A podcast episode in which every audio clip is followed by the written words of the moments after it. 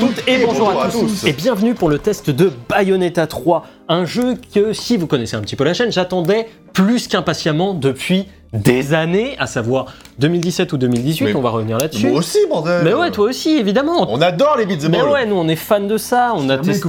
et puis Bayonetta 2, tout simplement. Euh, bah oui, mais après, on va expliquer un petit peu, mais après Bayonetta 2, il n'était pas impossible que la saga soit morte.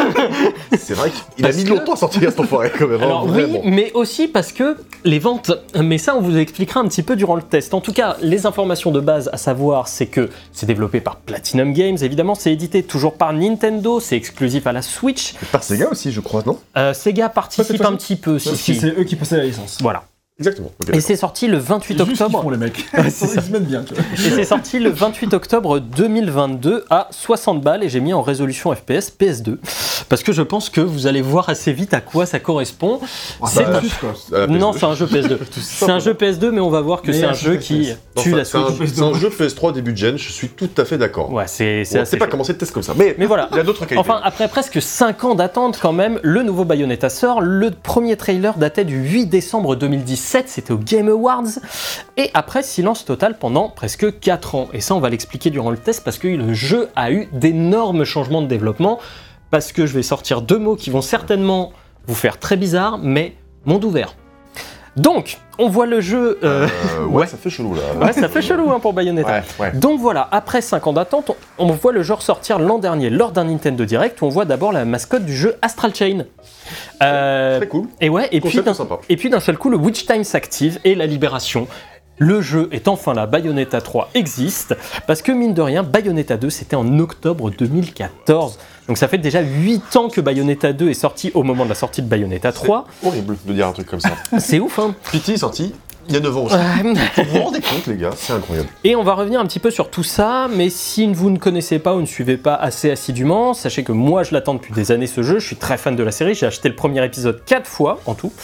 Euh, je l'ai acheté, euh, justement je l'explique, je l'ai acheté deux fois sur PS3, puis à chaque fois je l'ai prêté à des potes, je l'ai jamais revu. Donc j'ai fait un troisième achat sur PS3, puis finalement j'ai fait un achat sur PC cette année pour le refaire en top qualité avant le T'as- 3, parce que... C'est trois fois la version PS3 Et ouais mais je l'ai prêté deux fois à des potes, mais j'ai Oui, mais la- après longue durée. mais la différence, c'est que j'ai dépensé pour ces trois versions en tout 30 euros. Donc au final, j'ai plus la version PC. En tout, j'en ai eu pour 35 euros. T'as Pour... pas acheté la version Switch. Et j'ai pas acheté. Euh... Si, mais quand il était en bundle avec Bayonetta 2. Est-ce que ça compte un peu quand même? Ah, ça. allez, allez, euh, je vous l'accorde. Clairement, je- Désolé, mais là. Mais on va revenir un petit peu sur pourquoi j'aime autant ces jeux en revenant sur Bayonetta 1 et Bayonetta 2. Donc Bayonetta 1 sort en 2009 et c'est le fruit de l'esprit d'Hideki Kamiya. Si vous voulez en apprendre un peu plus sur le bonhomme et ses débuts dans l'industrie, je vous renvoie vers les deux premiers tests de la saga Resident tu Evil où il taffe sur la caméra. Moi, je pense quand même. De quoi? Tu peux, tu peux juste rappeler. Vas-y, je te laisse faire Ouais, ouais, bah, rapide. en tout Voilà, c'est ça. Mais en tout cas, sur le Resident Evil 1 et 2, il bosse sur les caméras sur le 1 et il est directeur sur le 2. Euh, suite à ça, il se lance dans un autre projet Resident Evil qui penche trop vers l'action et finalement, le jeu sortira sous le nom Devil May Cry. Et là, c'est le cœur de Naxi qui parle évidemment. Oh, le, la- le, le sexe aussi. hein. Là, Euh, Tu connais l'agent de Sparta? Je connais par cœur. Et euh, vous verrez qu'il y a énormément de similitudes, Ah, évidemment, avec Bayonetta. On expliquera tout ça. En tout cas, après quoi, il se dirige vers d'autres horizons avec Beautiful Joe et Okami avec Clover Studio. Et c'est toujours dans le giron de Capcom. Et à la tête, il y a Atsushi, euh, Atsushi Inaba. T'as DM, DMC3. Ouais, mais il y a plein de références à tout plein de trucs. Je sens que couilles. avec Ouais. Dans le studio, en tout cas, euh, de Clover, il y a plein de têtes pensantes, avec ne serait-ce que Kamiya et Shinji Mikami, qui lui va développer God End pour le studio, rien que ça. ça. Ouais, Mais les succès ne sont jamais au rendez-vous, et même si la plupart de leurs jeux sont cultes aujourd'hui, ils n'ont rencontré qu'un très maigre succès à l'époque. En 2006, Inaba quitte Capcom pour faire sa propre boîte, sa propre boîte, pardon, Ouais. Seeds Inc. Il embarque plusieurs développeurs et il signera la mort de Clover, qui fermera ses portes en mars 2017. Overdue. 2017 Ouais, 2007. Ah Pardon. Tu vois, je l'ai je l'ai même bien écrit là. 2007. Et en octobre 2007, Seeds Inc. change de nom après une fusion avec Odd euh, LDT. J'ai oublié ce que c'était, bref. Ouais. Euh, et devient Platinum Games, dont Camilla est le patron aujourd'hui. Le premier projet de Camilla est Bayonetta, et ce sera seulement le troisième jeu du studio, après Mad World et Infinite Ah oui, c'est vrai Space. qu'ils ont commencé par ça, mais c'est pas le premier jeu qui est sorti. Infinite Space, je Ouais. vois pas ce que c'est. C'est un tout petit jeu. C'est vraiment un tout petit jeu. Mad World, ok, Mad World, oui, euh, voilà. en noir et blanc. En noir et blanc. Très particulier, oui, clairement. Déjà, hein, déjà il, se, il se démarquait en étant sur, une, sur Nintendo avec ça, tu Oui, vois. c'est vrai, raison. Euh, ce que deviendra Bayonetta un petit peu par la suite, mine de rien, Mm. cette espèce de chien fou que Nintendo euh, n'a pas vraiment sous contrôle. Enfin, ils l'ont complètement sous contrôle, mais disons que c'est un, c'est un truc qu'ils veulent dans leur catalogue aussi parce que bah, ça ramène un public gamer qu'ils n'avaient pas forcément sur euh, Switch, euh, sur Wii, pardon, parce Ouais. que sur Switch ils l'ont évidemment. Mhm. Euh, en tout cas, Bayonetta 1 est un succès critique retentissant. Le jeu est salué pour son système de combat impressionnant, ses séquences d'action complètement folles et une envie évidente des développeurs d'offrir une alternative à DMC qui domine les BTA 3D depuis maintenant des années et des années. Et God of War.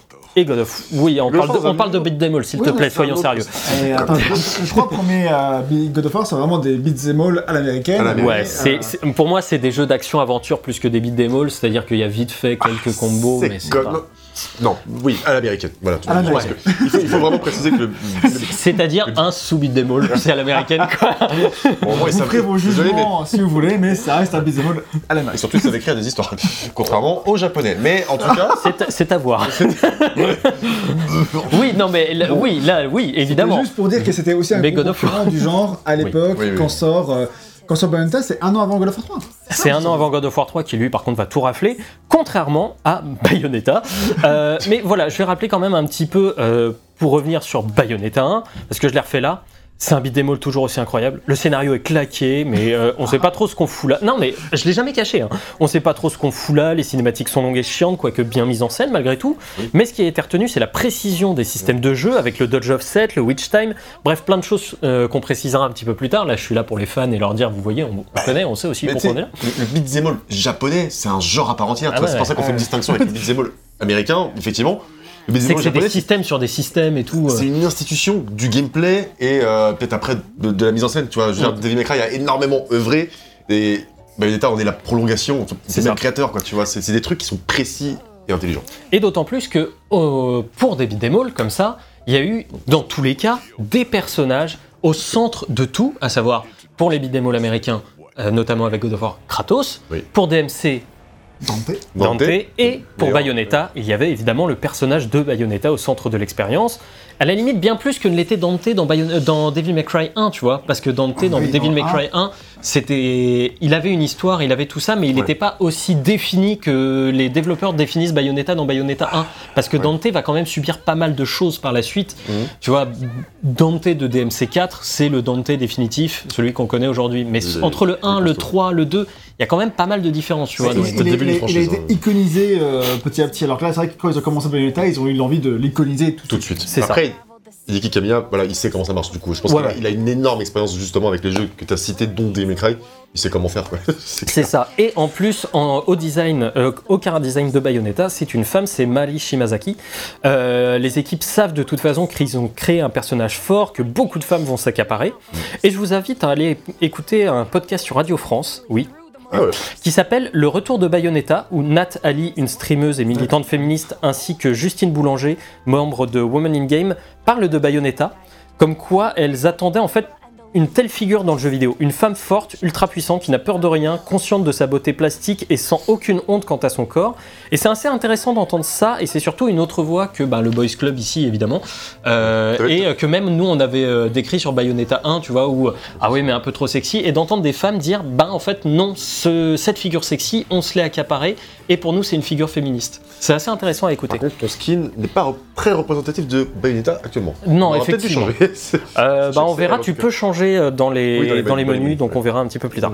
Mais ça a ressenti, nous, euh, c'est vrai que j'ai trouvé qu'elle était trop sexualisée dans ses démarches, dans ses... en, en termes de male, male gaze, etc. à la Ouais. japonaise, quoi. Ouais, et, pourtant, euh, elles, c'est ce qu'elles disent, en fait, apprécier dans le personnage de dire c'est euh, c'est complètement voulu et c'est euh, Ouais. et c'est surtout empowerment, tu vois, c'est de dire bah ouais, on peut être sexy, on peut être comme ça et on en a rien à foutre, on C'est vous vrai. emmerde. D'ailleurs, c'est ce que moi j'aime bien dans la Tomb Raider euh, euh, des jeux PS1, mais pas dans les promotions, mais Ouais. dans le jeu. Tu vois, Ouais. euh, qui dans les cinématiques du jeu, elle charme un peu les mecs, mais pour euh, derrière les euh, obtenir ce qu'elle veut, pas en trop les dire, mais genre en- derrière en leur mettant un coup de, un coup de fusil, etc. Tu vois, Ouais, C'est ça. T'as aussi Mais- toutes les nanas des Need for Speed qui sont pas mal aussi. euh, icônes. Mais en tout cas, bref, Bayonetta 1, c'est un beat'em all absolument exceptionnel, mais c'est un jeu en lui-même dans sa globalité qui est peut-être un peu moins bon.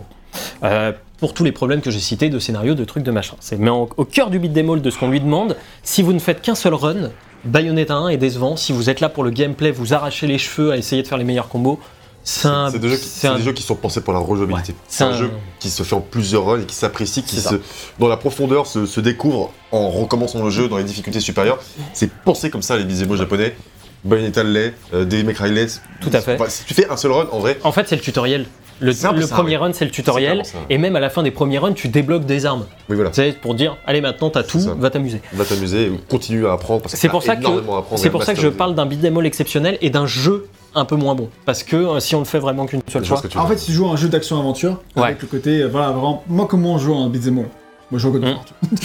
non mais voilà, ouais, ouais. moi je suis pas du tout dans les systèmes de gameplay, ça ça m'a... euh, Dans d'autres jeux oui, mais dans les beat'em all ça m'intéresse pas plus que ça. Parce que même dans les jeux de combat, c'est pas tellement ce qui m'intéresse en plus. Ouais, c'est je- celle qui est tout en haut, je crois. Euh, ok. Moi, Si je joue à un jeu de combat, c'est pour euh, me taper contre mes potes, tu vois, c'est Mm. pas pour euh, apprendre les- toutes les combinaisons de touches de, dans Street Fighter. tu vois. Ouais. Ça m'intéresse pas. Et, euh, et donc voilà, c'est pour ça que je fais un petit peu euh, cette, euh, cette chose-là. Euh, en tout cas, dans Bayonetta 1, il y avait des problèmes de rythme, alors pas intéressant. Pourquoi pas intéressant plutôt, mais un scénario incompréhensible, des séquences à rallonge, une difficulté parfois vraiment hardcore, mais une précision dans le gameplay qu'on ne retrouvera pas par la suite, Camilla n'étant plus aux commandes pour les suivants. Tu penses ah, qu'on ne le retrouve pas par la suite Cette Euh, précision du gameplay? Ouais, dans Bayonetta 1, ouais, elle est Donc- unique à la série. Donc et tu, je tu dirais que c'est le meilleur gameplay? Ouais. Ok. Et euh, même, avec le intéressant 3. Et euh, j'expliquerai un petit peu pourquoi euh, par la suite avec Bayonetta 2 qui euh, se démarque de ça sur pas mal de points. C'est en fait c'est du détail, Ouais. mais c'est du détail dans la précision qui fait toute la différence. En tout cas, voilà, Bayonetta 1 sort et se plante littéralement. Les critiques sont là, mais les joueurs sont absents. En plus de ça, la version PS3 est Dommage. dégueulasse par rapport à une version Xbox qui était au top. Elle est connue pour être dégueulasse. Elle est connue pour- comme étant un des pires portages Ouais, de, sa Je génération. crois que c'est- hein. le framerate est totalement frais. Le, le framerate euh, aussi entre 20 et 30. Euh, je me suis jamais aperçu les textures sont baveuses. Il y, a vraiment énormément, énormément de problèmes. Ouais. Euh, Je crois que c'est le cas de beaucoup de portages euh, 360 PS3, Ouais. t'avais aussi le spec, c'était dégueulasse. mais là, ce qui était surprenant, c'est surtout que des Japonais développent en, euh, en, première, euh, en premier lieu sur Xbox. Puisque c'était pas le cas à l'époque. hein. On Ouais. rappelle quand même qu'à cette Ah, époque-là. C'était bon. plus facile. que justement, euh, si, le Spanish chez Capcom, c'était aussi d'abord. euh, Ouais, ouais, mais c'était des tentatives en fait de Xbox de percer Voilà, de, de au Japon. aussi, Japon. d'aider un peu Voilà, pour, euh, ce qui n'a pas marché au final, euh, même s'ils ont eu des, euh, des shoot 'em up exclusifs qui apparemment ouais. étaient pas mal. Euh, Witch, Bullet Witch, un truc comme ça. Euh, Juste. Précisons aussi que Bayonetta, il a bénéficié d'un portage PS4 et Xbox One et à travers une collection avec Vanquish. Et pour le coup, je pense que c'est bah, clairement là, avec la version PC. Il y a une version PC Il y a une version PC tout à fait de Bayonetta Bon, qui est la version définitive. Sur console de salon, voilà, si vous devez faire ce jeu, clairement prenez-le euh, sur ces plateformes-là. Il est Même si vous avez une. Switch, il est ressorti sur Switch. Il Et maintenant, évidemment, il est propre, ce qui n'est pas forcément le cas de Bayonetta euh, 2. c'était vraiment un plaisir d'avoir pu refaire Bayonetta quand il a ressorti sur PS4 dans des bonnes conditions. Ouais, à 60 Et de- de FPS et tout. Voilà, exactement. ouais. Parce que le 30 FPS sur un beat'em all, euh, Il claque, ça... il claque. Il y, a, il y a plein de phases que j'aime pas, mais il claque. Il a un sens du gigantisme qui est, euh, qui est, qui est- qui est fou. incroyable, quoi. Qui est fou, c'est- fou. Et en tout cas, voilà, Et ouais. avec, euh, avec ce portage dégueulasse, des ventes mitigées, etc., Sega, Sega, qui édite, décide de quitter le navire Bayonetta, mettant en pause un deuxième épisode dont le développement avait déjà commencé. Il faudra attendre 2012 pour avoir des nouvelles de ma sorcière bien-aimée, où on apprend que c'est Nintendo qui va sauver Bayonetta. Ouais, bah ça va Ok, c'est écrit, mais ouais, ça va Je dis, j'aime bien. Enfin, j'ai pas dit en fait. Mais, mais c'est penser. Voilà. mais c'est Nintendo qui va sauver Bayonetta, et là c'était la surprise. Mais en échange, le jeu sera une, exclusi- une exclusivité Wii U. Et alors là, à l'époque euh, de la Wii, évidemment, Nintendo cherche à avoir la masse d'exclus et la réputation fraîche de Platinum les séduit. Hideki Kamiya se prend alors une vague de harcèlement, mais ultra violente sur les réseaux sociaux. Des menaces de mort, on le traite de traître. U, mec. Qui voulait acheter la U? Personne. Et, euh, et c'est un, ép- ça mérite bien des menaces de mort quand même. euh. Non mais et, c'est- et vraiment, scandale. et vraiment c'est un épisode qui est un peu, euh, euh, c'est comment dire, euh, c'est l'origin story de Camilla parce que c'est un épisode qui va durablement le marquer car c'est suite à ça qu'il va devenir imbuvable sur Twitter et bloquer à vue tous ceux qui l'emmerdent. Et il insulte tout le monde d'insectes. Ouais, Très non mais, bizarre, vra- le gars, hein, ouais, non mais en fait vraiment il, est- il explique de ça. Il y a une très bonne vidéo sur, euh, sur Camilla et son rapport à Twitter euh, où les mecs euh, parlent de lui et euh, le rencontrent même. Le mec il a bloqué 14 000 personnes quoi euh, sur Twitter. En fait dès que tu lui parles en anglais il te bloque. En fait il y a- il y a une anecdote qui est très drôle. C'est un mec qui a eu- qui voulait poser une question à Camilla. Il lui a posé en japonais mais c'était un japonais très rudimentaire. Camilla lui a dit mais non mais pose-moi la question en anglais. Il a posé la question en anglais. Il l'a Camilla l'a bloqué. C'est génial. Pourquoi il fait ça Parce Pourquoi qu'en il fait ça parce qu'en fait, il veut pas être emmerdé sur Twitter. Mais jamais je pourrais parler avec lui de Mundus et tout. C'est... Ah oui, oui, mais Il est, il est hyper bien placé pour parler de Mundus. Mais- Il s'en fout de lui. euh, je pense qu'il s'en bat les couilles. C'est un héros de de DMC. De non plus. Et, euh, et en tout cas, euh, bref.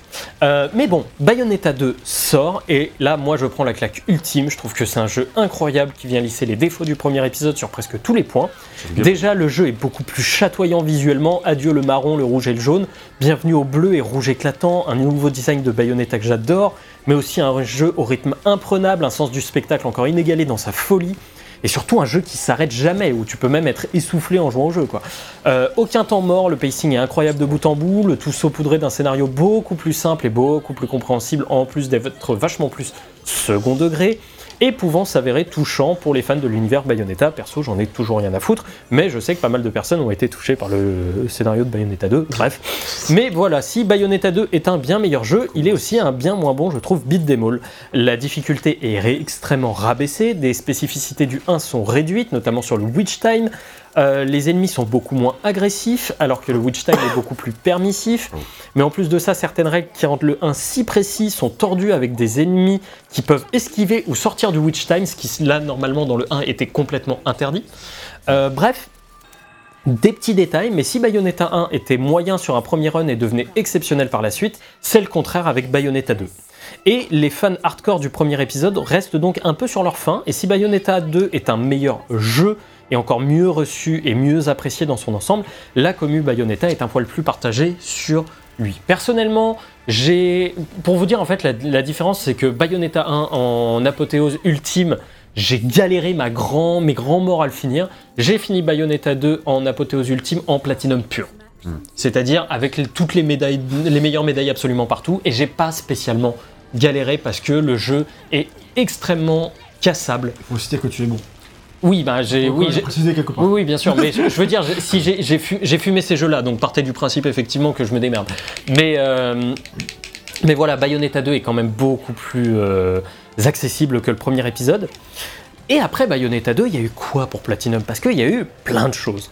Donc parce que jusqu'ici, tout va bien pour Platinum. Ils sont de la nouvelle coqueluche, certes jeu se vende pas, mais ils font que des succès critiques, en dehors d'Anarchy Reigns. Euh, on rappelle jusqu'ici le pédigré du studio, Mad World, Bayonetta 1 ba- euh, et 2, Metal Gear Rising Revengeance, Vanquish et Wonderful 101. Euh, Vanquish, c'était très bien. Titre très bizarre aussi. Ouais, très bizarre, expérimental, mais clair. pareil, un jeu qui Unique. ose des tonnes de trucs, C'est quoi. clair, c'est clair. Euh, mais un peu euh, à la Beautiful Joe. Ouais, clairement. Euh, mais il faut le rappeler, si Bayonetta 2 est une grosse sortie pour la Wii U, au bout de 9 semaines, il n'a fait que 300 000 ventes. Donc les difficultés financières rattrapent le studio, et là on enchaîne sur Sur des jeux. Elle avait peut-être 300 000 acheteurs aussi. Tous les possesseurs de la Wii U avaient un exemplaire de Bayonetta. C'est ça. simplement. Mais là, la. Mais à ce moment-là, du coup, euh, on enchaîne bah, sur des jeux à la qualité beaucoup plus variable, avec du hockey comme Transformers euh, Devastation, qui apparemment est vraiment sympa, et du beaucoup moins bon avec The Legend of Korra, Star Fox Zero et les Tortues Ninja. Bref, Sur des petits jeux de commande aussi. Qui sont des jeux de commande, mais bon, faut renflouer les caisses, et ça. ça. ternit un petit peu forcément la réputation du studio, puisque tu multiplies les projets Surtout, de... ont En fait un jeu euh, Transformers aussi, non Devastation, ouais, C'est Ouais, ce dont je parlais. Genre, encore, tu te rates sur un jeu Tortue Ninja, tu te rates sur un jeu euh, euh, Legend of Korra, tu vois, c'est des petites commandes, pourquoi pas. Mm. Mais tu te rates Star sur Star Fox. Zero, ça c'était vraiment le, le coup dur, je pense. Ouais, ouais, parce que là, le jeu a vraiment été saqué Parce absolument que Star partout. Fox, c'est une série qui est adorée Iconique. Et iconique, et c'était vraiment. C'était pas bon, Ah, c'était mais- pas bon. Au-delà de pas bon, tu- regardes la gueule du jeu, tu vois, c'est- Ouais. vraiment honteux, vraiment, vraiment littéralement. quoi. Vous savez, ils ont une espèce d'amplitude un peu bizarre, parce que même parce que souvent ils sont capables, ils sont hyper ingénieux sur beaucoup de choses et ils font, ils sont capables du meilleur comme je peux pas dire du pire. Ben, en mais fait- c'est un studio qui est pas euh, totalement fiable. je sais Eh pas ben, en fait, là, ça s'explique assez facilement parce que durant ce moment-là, le studio mise tout en fait, parce que là c'est des équipes B qui bossent là-dessus, clairement. Le studio mise tout sur la prochaine bombe de Camilla, un gros jeu en partenariat avec Microsoft. Scalebound Scalebound, le projet de cœur de Camilla, un mix entre DMC et des dragons qui volent. Mais déjà à l'époque, les bris de couloir sont forts. Platinum, ils sont bons, mais ce sont aussi de vrais divas qui veulent faire leur truc de leur côté sans trop qu'on les emmerde. Euh, oui, d'accord, on a des éditeurs, mais bon, euh, vous comprenez, vous êtes plus là pour publier notre jeu que vous nous fournir euh, des avis véritablement dessus. Vous inquiétez pas, on a l'expertise, vous avez les sous. Et en 2017, la nouvelle tombe, Scalebound est annulé. Camille rentre dans un épisode extrêmement dépressif. Il s'attend à se faire lyncher sur les réseaux sociaux, mais va recevoir beaucoup de soutien de la part des joueurs pour le coup. tout le monde. Bah, là, pour le coup, il a vraiment été surpris de cet épisode. Il s'attendait à vraiment de, de nouveau une vague de harcèlement. Au contraire, les, les gens ont été plutôt en soutien avec Je pense qu'en fait les gens s'y attendaient aussi. Alors, on sait pas parce qu'il y avait quand même eu une démo de, qui avait été présentée à l'E3, Ouais, tu vois, de Scalebound. En 3 il y a quelques années, tu vois. Euh, je, sais pas, hein, elle avait été publiée un an ou deux, donc tu sais, tu te dis à la limite, bon, euh, le jeu est en développement en attendant, et on n'avait pas trop de bruit de couloir parce que ça, quand c'est japonais, ça fuite pas trop, tu vois, ou on entend très peu. Euh, tu vois, par exemple, Metroid Prime 4. Il a- on sait quand il a eu un développement euh, catastrophique, enfin Ouais. catastrophique, quand Ouais. il a été reboot, Ouais. mais entre temps on n'a On de- n'avait pas de news quoi. Voilà, Euh, si vous connaissez Bayonetta, bienvenue. Euh, c'est- voilà. Euh, à partir de là que j'ai lâché le scénario, euh, clairement. Euh, pas avant. Ouais, de toute façon, et puis mais bien après aussi, hein, on a lâché le scénario absolument partout. En fait, je mais bref, épisode, je crois, en fait. ouais, tout à fait. Et voilà, 2017, c'est aussi l'année où Bayonetta 3 est annoncé. Le trailer ne montre que quelques trucs, et c'est normal, à l'époque le jeu n'existait pas du tout. Il avait des concept art, mais rien de plus. Ouais. Là, en fait, ça a été une des grosses erreurs, comme Metroid Prime 4 de Nintendo, d'annoncer un jeu trop, Trop tôt. est-ce Pour qu'en la même Switch. temps, Ah, mais ça, ça fait crée pas la- plaisir quand même Ça crée une hype de fou. Bah, ça crée une hype, mais quand t'attends 4 ans pour avoir la suite, Ah oui, mais- pour avoir ne serait-ce que la moindre info, Tu sais ce que j'aurais donné pour avoir une news de 5 l'existence de Devil May Cry 5 4 ans avant son annonce Mais tu l'avais eu parce qu'on avait eu tu sais, des, des, des, des trucs, des bruits de couloir, Ouais, mais- des. Non, les de rumeurs, euh, les rumeurs, c'était. Ouais, mais en même temps, est-ce que t'es j'ai- prêt à attendre 4 ans un jeu en te disant, mais putain, en fait, est-ce qu'il va sortir? Parce que Mais tu moi, vois. je suis, moi, je suis certain qu'il va sortir. Bah Tu non, parce que oui, tu vois, Metroid Prime 4, euh, est-ce qu'il va sortir? C'est officiel. Si tu me dis que demain tu m'officialises euh, Devil May Cry 6 avec un logo, je me masturbe fort. Donc, euh, non, clairement, ça fait plaisir. Je peux attendre 5 ans, franchement. Mais. En tout cas, là, on est en 2017 et c'est quand même assez critique pour le studio. Il va falloir trouver de quoi respirer et vite. Et finalement, c'est. Square Enix et Yoko Taro qui vont leur donner cette opportunité avec Nier Automata. Ah. Bon, c'est un de mes jeux préférés de tous les temps personnellement, et pour plus d'infos, on vous renvoie au test. Et là, c'est reparti pour le studio. Le jeu va être un très très gros succès. euh, plus de 3 millions, on est à plus de 2 millions de ventes. Euh, Yoko Taro va se faire un vrai nom sur la scène internationale et Platinum sort la tête de l'eau Mm. pour y replonger quand même assez vite. Quand on disait qu'on met la Switch à genoux, euh, c'est ce genre de truc. hein. Ça assassine la Switch. hein. Ça, la déformation et C'est tout. sûr que je vois pas comment elle fait tourner ça. Euh, bah, en fait, c'est une bonne question et certainement euh, le manque de FPS t'explique beaucoup de choses. Va, Mais t'as ouais. pas le temps de voir qu'il n'y a pas de FPS tellement il se passe de trucs. Tout est complètement con, mais c'est aussi pour ça qu'on est que là. J'ai lâché le jeu en plus du scénario là. Mais moi j'étais à fond là, j'étais putain, Ah, mais c'est oui, ouais. J'étais, Oui, allez, c'est bon, Bayonetta, c'est c'est ça quoi, c'est ça que je veux. Ah, si, si. Et, euh, et me- bref, c'est reparti pour le studio. euh, et on va quand même replonger assez vite parce qu'en 2018, le, jeu travaille, le studio travaille sur l'adaptation d'un jeu de Side Games dont on a eu des news aujourd'hui. Ouais ouais, qui a eu un énorme succès au Japon qui s'appelle Grand Blue Fantasy Relink. Oui. Et c'est un jeu qui avait de la gueule, tu vois. euh, le système de combat avait l'air cool. Mais voilà, le jeu, euh, le projet est retiré des mains du studio en 2019 et on vient juste d'avoir des nouvelles en début 2023 et comme quoi il allait sortir cette année. C'est dire le jeu, truc a été en développement elle de ouf. C'est quand même eux qui le font, quoi De quoi Non, c'est pas du tout eux qui le font. hein. C'est développé par euh, CyberConnect, je crois. Euh, et euh, voilà. Et le jeu, et le jeu donc doit sortir cette année. Le problème ici n'était peut-être pas Platinum Games au final. Par contre, en 2019, le studio sort Astral Chain, un jeu au concept assez fou dont on a fait le test. Allez, Et- regardez. Même si on avait apprécié avec Naxi, on était quand même, on était quand même assez tempéré face aux avis dithyrambiques de la presse. Euh, clairement, ça. tout le monde était fou du jeu. Nous, on avait mis 15 ou 16, un Oui, truc comme ça. Je crois qu'on Mais, avait mis 15. mais encore une fois, on ne peut que saluer l'originalité du Ouais, gameplay et l'inventivité et la prise de risque quelque part. C'était fou et tu vois, on retrouvait un Platinum qui ose, Clairement, qui fait du gameplay quoi. Voilà, qui fait du gameplay et un studio qui a qui qui veut montrer que on est encore là, on peut encore peser, on a des concepts à vous montrer, C'est clair. euh, et sur Switch quoi. Mm. Et euh, voilà pour. pas écrit une histoire par contre. Ah non, clairement. Mais pour rappel, Astral Chain, c'est une demande de Nintendo. Il, euh, il voulait que Platinum crée une nouvelle licence pour la Switch. Et si le studio était parti sur quelque chose de médiéval fantastique, Nintendo leur a plutôt soufflé l'idée du cyberpunk. Et donc, encore une fois, après les échecs de vente de Bayonetta 1 et 2, Astral Chain lui aussi fait peu de ventes. La malédiction du studio se poursuit. Mais Nintendo a confié une mission à Platinum pendant le développement d'Astral Chain, faire le portage de Bayonetta 1 et 2 sur Switch. Et à ce moment-là, Platinum se dit Putain, Nintendo reste intéressé par la licence. Et donc, en fait, il propose à Nintendo Bayonetta 3. Après Astral Chain, du coup. Après Astral, euh, enfin avant Astral Chain, mais si tu veux, Oui, pendant le pendant pareil. développement. Parce que là, à ce moment-là, si tu veux, Bayonetta 2 a, a planté. Oui, oui. Il y a une PS5, renommée, mais ça. ça vend pas. Donc ils se disent c'est mort. Et en fait, non, euh, faites-nous un portage. Bon, après, c'était dans la dans l'idée de, de Nintendo de porter absolument tous les jeux Wii U sur Switch. Euh, Aujourd'hui, il y a presque plus que Xenoblade Chronicle Bon, juste, X. euh, Twilight Princess HD. Ouais, et, euh, Ouais, et, euh, euh, Wind Waker HD.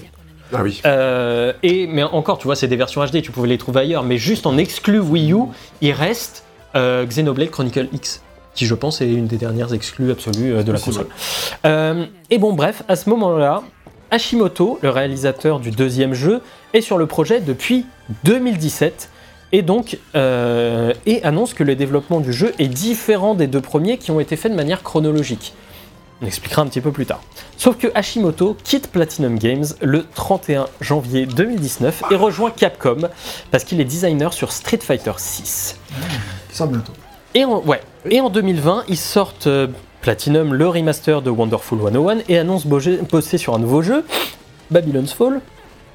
En 2021, donc ils sortent un jeu mobile euh, C'est World of Demons qui a l'air assez stylé et qui a l'air assez stylé quand même. Et le jeu annonce que le futur du studio ce seront les GAS, donc les Game as a Service. Oui.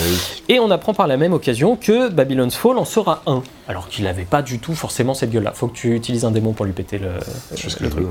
Tu fais ce que tu veux. Et, euh, et voilà, la suite vous la connaissez. Moins d'un an après sa sortie, Platinum annonce la, la fermeture des serveurs de Babylon's Fall, qui a été une catastrophe autant pour Platinum que pour Square Enix et Yosuke Saito, le producteur de Yokotaro, qui était euh, sur le projet. ni Et plus- qui- Ni moins qu'un échec industriel. Ah mais c'est un total échec industriel. C'est très dur en vrai à encaisser, je pense. C'est- T'imagines quand t'as une équipe qui travaille Ah, sur un jeu. Le, le max, je crois que le max de personnes qu'ils ont eu sur le jeu Ouais. en simultané sur Steam, c'est moins de 1000.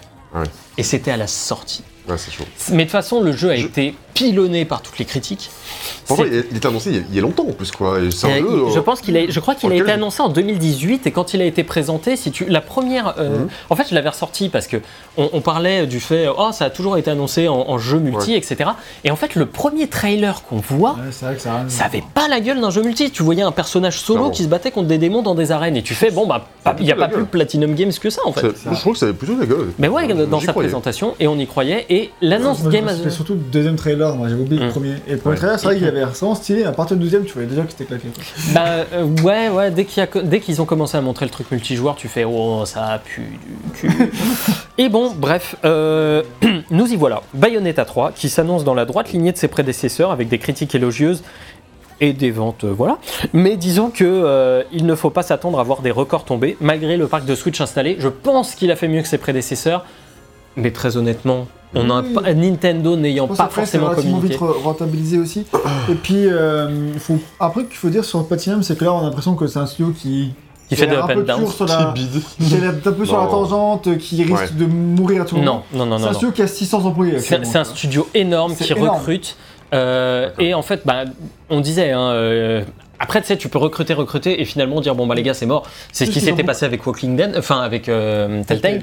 Oui, mais en fait, là, c'est des trucs qui sont sur plusieurs projets différents, qui sont financés par l'éditeur, donc même si ça se casse un peu la gueule, tellement de bonus, etc. Mais parfois, ça impacte peut-être plus les éditeurs que les. euh, Oui, que les développeurs. euh, voilà.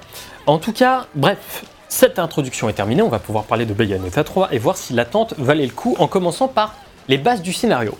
Donc, nous y voilà. Après un trailer d'annonce en 2017 qui montrait une Bayonetta se faire plus ou moins démembrer, le tout début du jeu nous montre une Bayonetta, dans son design de Bayonetta 1, mourir. Littéralement. Et sur le côté, on voit Viola et Sigurd, deux personnages qui, semble-t-il, mènent une révolte contre un méchant qui s'appelle Singularity. Ouais. Et grâce au sacrifice de Sigurd, Viola est, en- est envoyée dans le multiverse. Car oui, il y a le multiverse dans cet Vision épisode. CD, bordel Partout. Ah, ouais, C'est partout et c'est de la merde. vraiment. Euh, et en tout cas, elle arrive dans un endroit où Bayonetta est vivante et où Singularity n'a pas encore euh, contrôlé, elle n'est pas encore en contrôle total de l'univers. Ouais, c'est ça, de tous les multivers, en fait, tous les C'est univers pareils, c'est- c'est son but, c'est de tout dominer, l'espèce de, de Kong le conquérant. Kong le conquérant Non, Ouais. c'est Kong, dans Marvel. Ah oui, quand dans Kong le Marvel. conquérant, T'as aussi ça dans Everything Everywhere. Everywhere. Voilà. J'ai rien compris ce que tu dis. Everything, Everywhere, Ah, All at ouais. Ah oui, oui, bien sûr. Et voilà, en tout cas, après une intro euh, où New York est détruite, Viola explique que Singularity veut contrôler toutes les dimensions et ainsi devenir le maître de tout. Et pour le contrer, il faut aller sur l'île de Tulle, donc c'est l'île où on a commencé euh, ce test, et utiliser les portails dimensionnels, aller dans d'autres dimensions et récupérer des Chaos Gear, des artefacts qu'on va trouver dans des autres mondes et qu'on va appeler ici des MacGuffin. Oui. Yes. c'est parce que c'est 100% ça. c'est beau. Et ça, et ça c'est la mission de Bayonetta pendant que Jeanne Toujours pas de scénariste chez Platinum. Non, non, euh, toujours pas. Et pendant que En fait, si, Jeanne. Il faut trouver des. Si. faut y arriver à avoir des concepts comme ça, tu vois. Ouais, des trucs. euh, bah, Wow, faut, arriver à trouver des conneries comme ça. vais- C'est quand même assez basique. Désolé, le coup du, du, du multivers, Oui. c'est genre. qui va tomber et qu'il faut trouver des trucs Mec. pour empêcher le grand méchant. Mais on va voir, le jeu a des, a des choses surprenantes bien à nous montrer. Non, mais cla- clairement. Et aussi, pour une fois, on a un méchant qui est humain. Oui, euh, C'est un mec qui est doté d'une technologie hyper avant-gardiste, comme vous en doutez. Pour une fois, on a le principal, les principaux méchants sont plus les anges, quoi, tu vois. c'est- C'est plus les anges, c'est plus les démons et c'est plus un dieu. C'est ça. C'est un mec qui veut devenir dieu, mais c'est Ouais. pas un mec qui est un dieu spécialement. Oui. En tout cas, euh, la, mi- la mission de Bayonetta, c'est d'aller récupérer les Chaos Gears, et euh, la mission de Jeanne, parce que Jeanne existe toujours dans le jeu, elle est aussi importante, euh, même, si, même si les développeurs l'ont toujours un peu, Oui, un, peu un petit doigt d'honneur, c'est de trouver le docteur Sigurd dans cette dimension, parce qu'il va aider à mener la rébellion, comme il a aidé dans le monde, dans la dimension d'où vient Viola. Donc c'est l'occasion d'aller dans d'autres dimensions pour récupérer ces rouages du chaos, et nous voilà donc partis au Japon, en Chine, en Égypte et à Paris pour choper toutes ces merdes. Se confondu dimension et époque, en fait. Mais. euh, Ouais, même pas, même pas époque, hein, juste lieu. Époque aussi. Oui, ah oui, c'est vrai qu'on va dans des époques très différentes, puisqu'on va euh, durant... euh, Oui, tu, tu, tu voyages à travers les siècles et tout. Hein, Ouais, ouais, ouais. T'as une époque médiévale. En Chine. Pourquoi En pas. Égypte, t'es quelque part dans le temps, c'est tout. Et par contre, à Paris, t'es euh, durant la manif des Après, Gilets jaunes. Est-ce qu'ils étaient euh, dans le monde réel euh, dans les épisodes précédents Ça, c'est le néon de Devil May Cry, mec. C'est exactement la même chose. C'est c'est- T'avais une question, Guy Je veux savoir a marqué les gens de ce là dessus. Mais euh, t'inquiète, on va trouver plein de d'œil. Mais du coup, ce que je- la question c'était est-ce que dans les épisodes précédents, ils étaient aussi dans le monde réel? Euh, Bah, ils étaient dans. etc., Oui, euh, oui, oui, euh, enfin, plus ou T'avais moins. des références à ça concrètement? Oui, plus ou moins. non, en fait, c'était toujours, le c'était toujours des, c'était toujours des villes plus ou moins inventées, mais toujours ancrées dans une certaine réalité. Le 1 était celui qui était quand même le plus éloigné, avec des trucs vraiment débiles. Le 2 essayait d'ancrer ça dans une, une réalité un le peu. 2, j'aurais jamais cru que c'était dans tout le monde, c'est un peu comme DMC. vois, Ouais. Et le 2, je sais pas. Mais le 2, si tu veux, c'est une montagne sacrée de trucs qui est pas très connu, si tu veux. La montagne sacrée. Je suis pas, pas en référence au film. Tiens, regarde, tu vois la marionnette immortelle? Oh, putain, c'est la ma- c'est un des ennemis du 1. Oui. Exactement. C'est un des premiers ennemis du sanglante de Devil May Cry 1. C'est un truc que je connais de DMC. En tout Et cas, bah, voilà. on a terminé sur le scénario et j'avoue, je sais pas trop. Terminé son scénario Enfin, par, par l'explication générale du voilà, scénario. Et je sais pas vraiment par quel bout commencer pour expliquer combien l'ensemble est nul, mais on va se concentrer sur les personnages. Ah oui, c'est à chier, mais t'es pas prêt. T'es pas prêt. Donc les vois, Pour personnages. l'instant, ça a l'air euh, un bon postulat pour s'éclater. Oui. Ah bah, Pour je crois que l'instant, c'est le leitmotiv. Alors- du jeu. Regarde, c'est ton- ta nouvelle arme, gros. c'est pas un mytho, c'est n'importe quoi.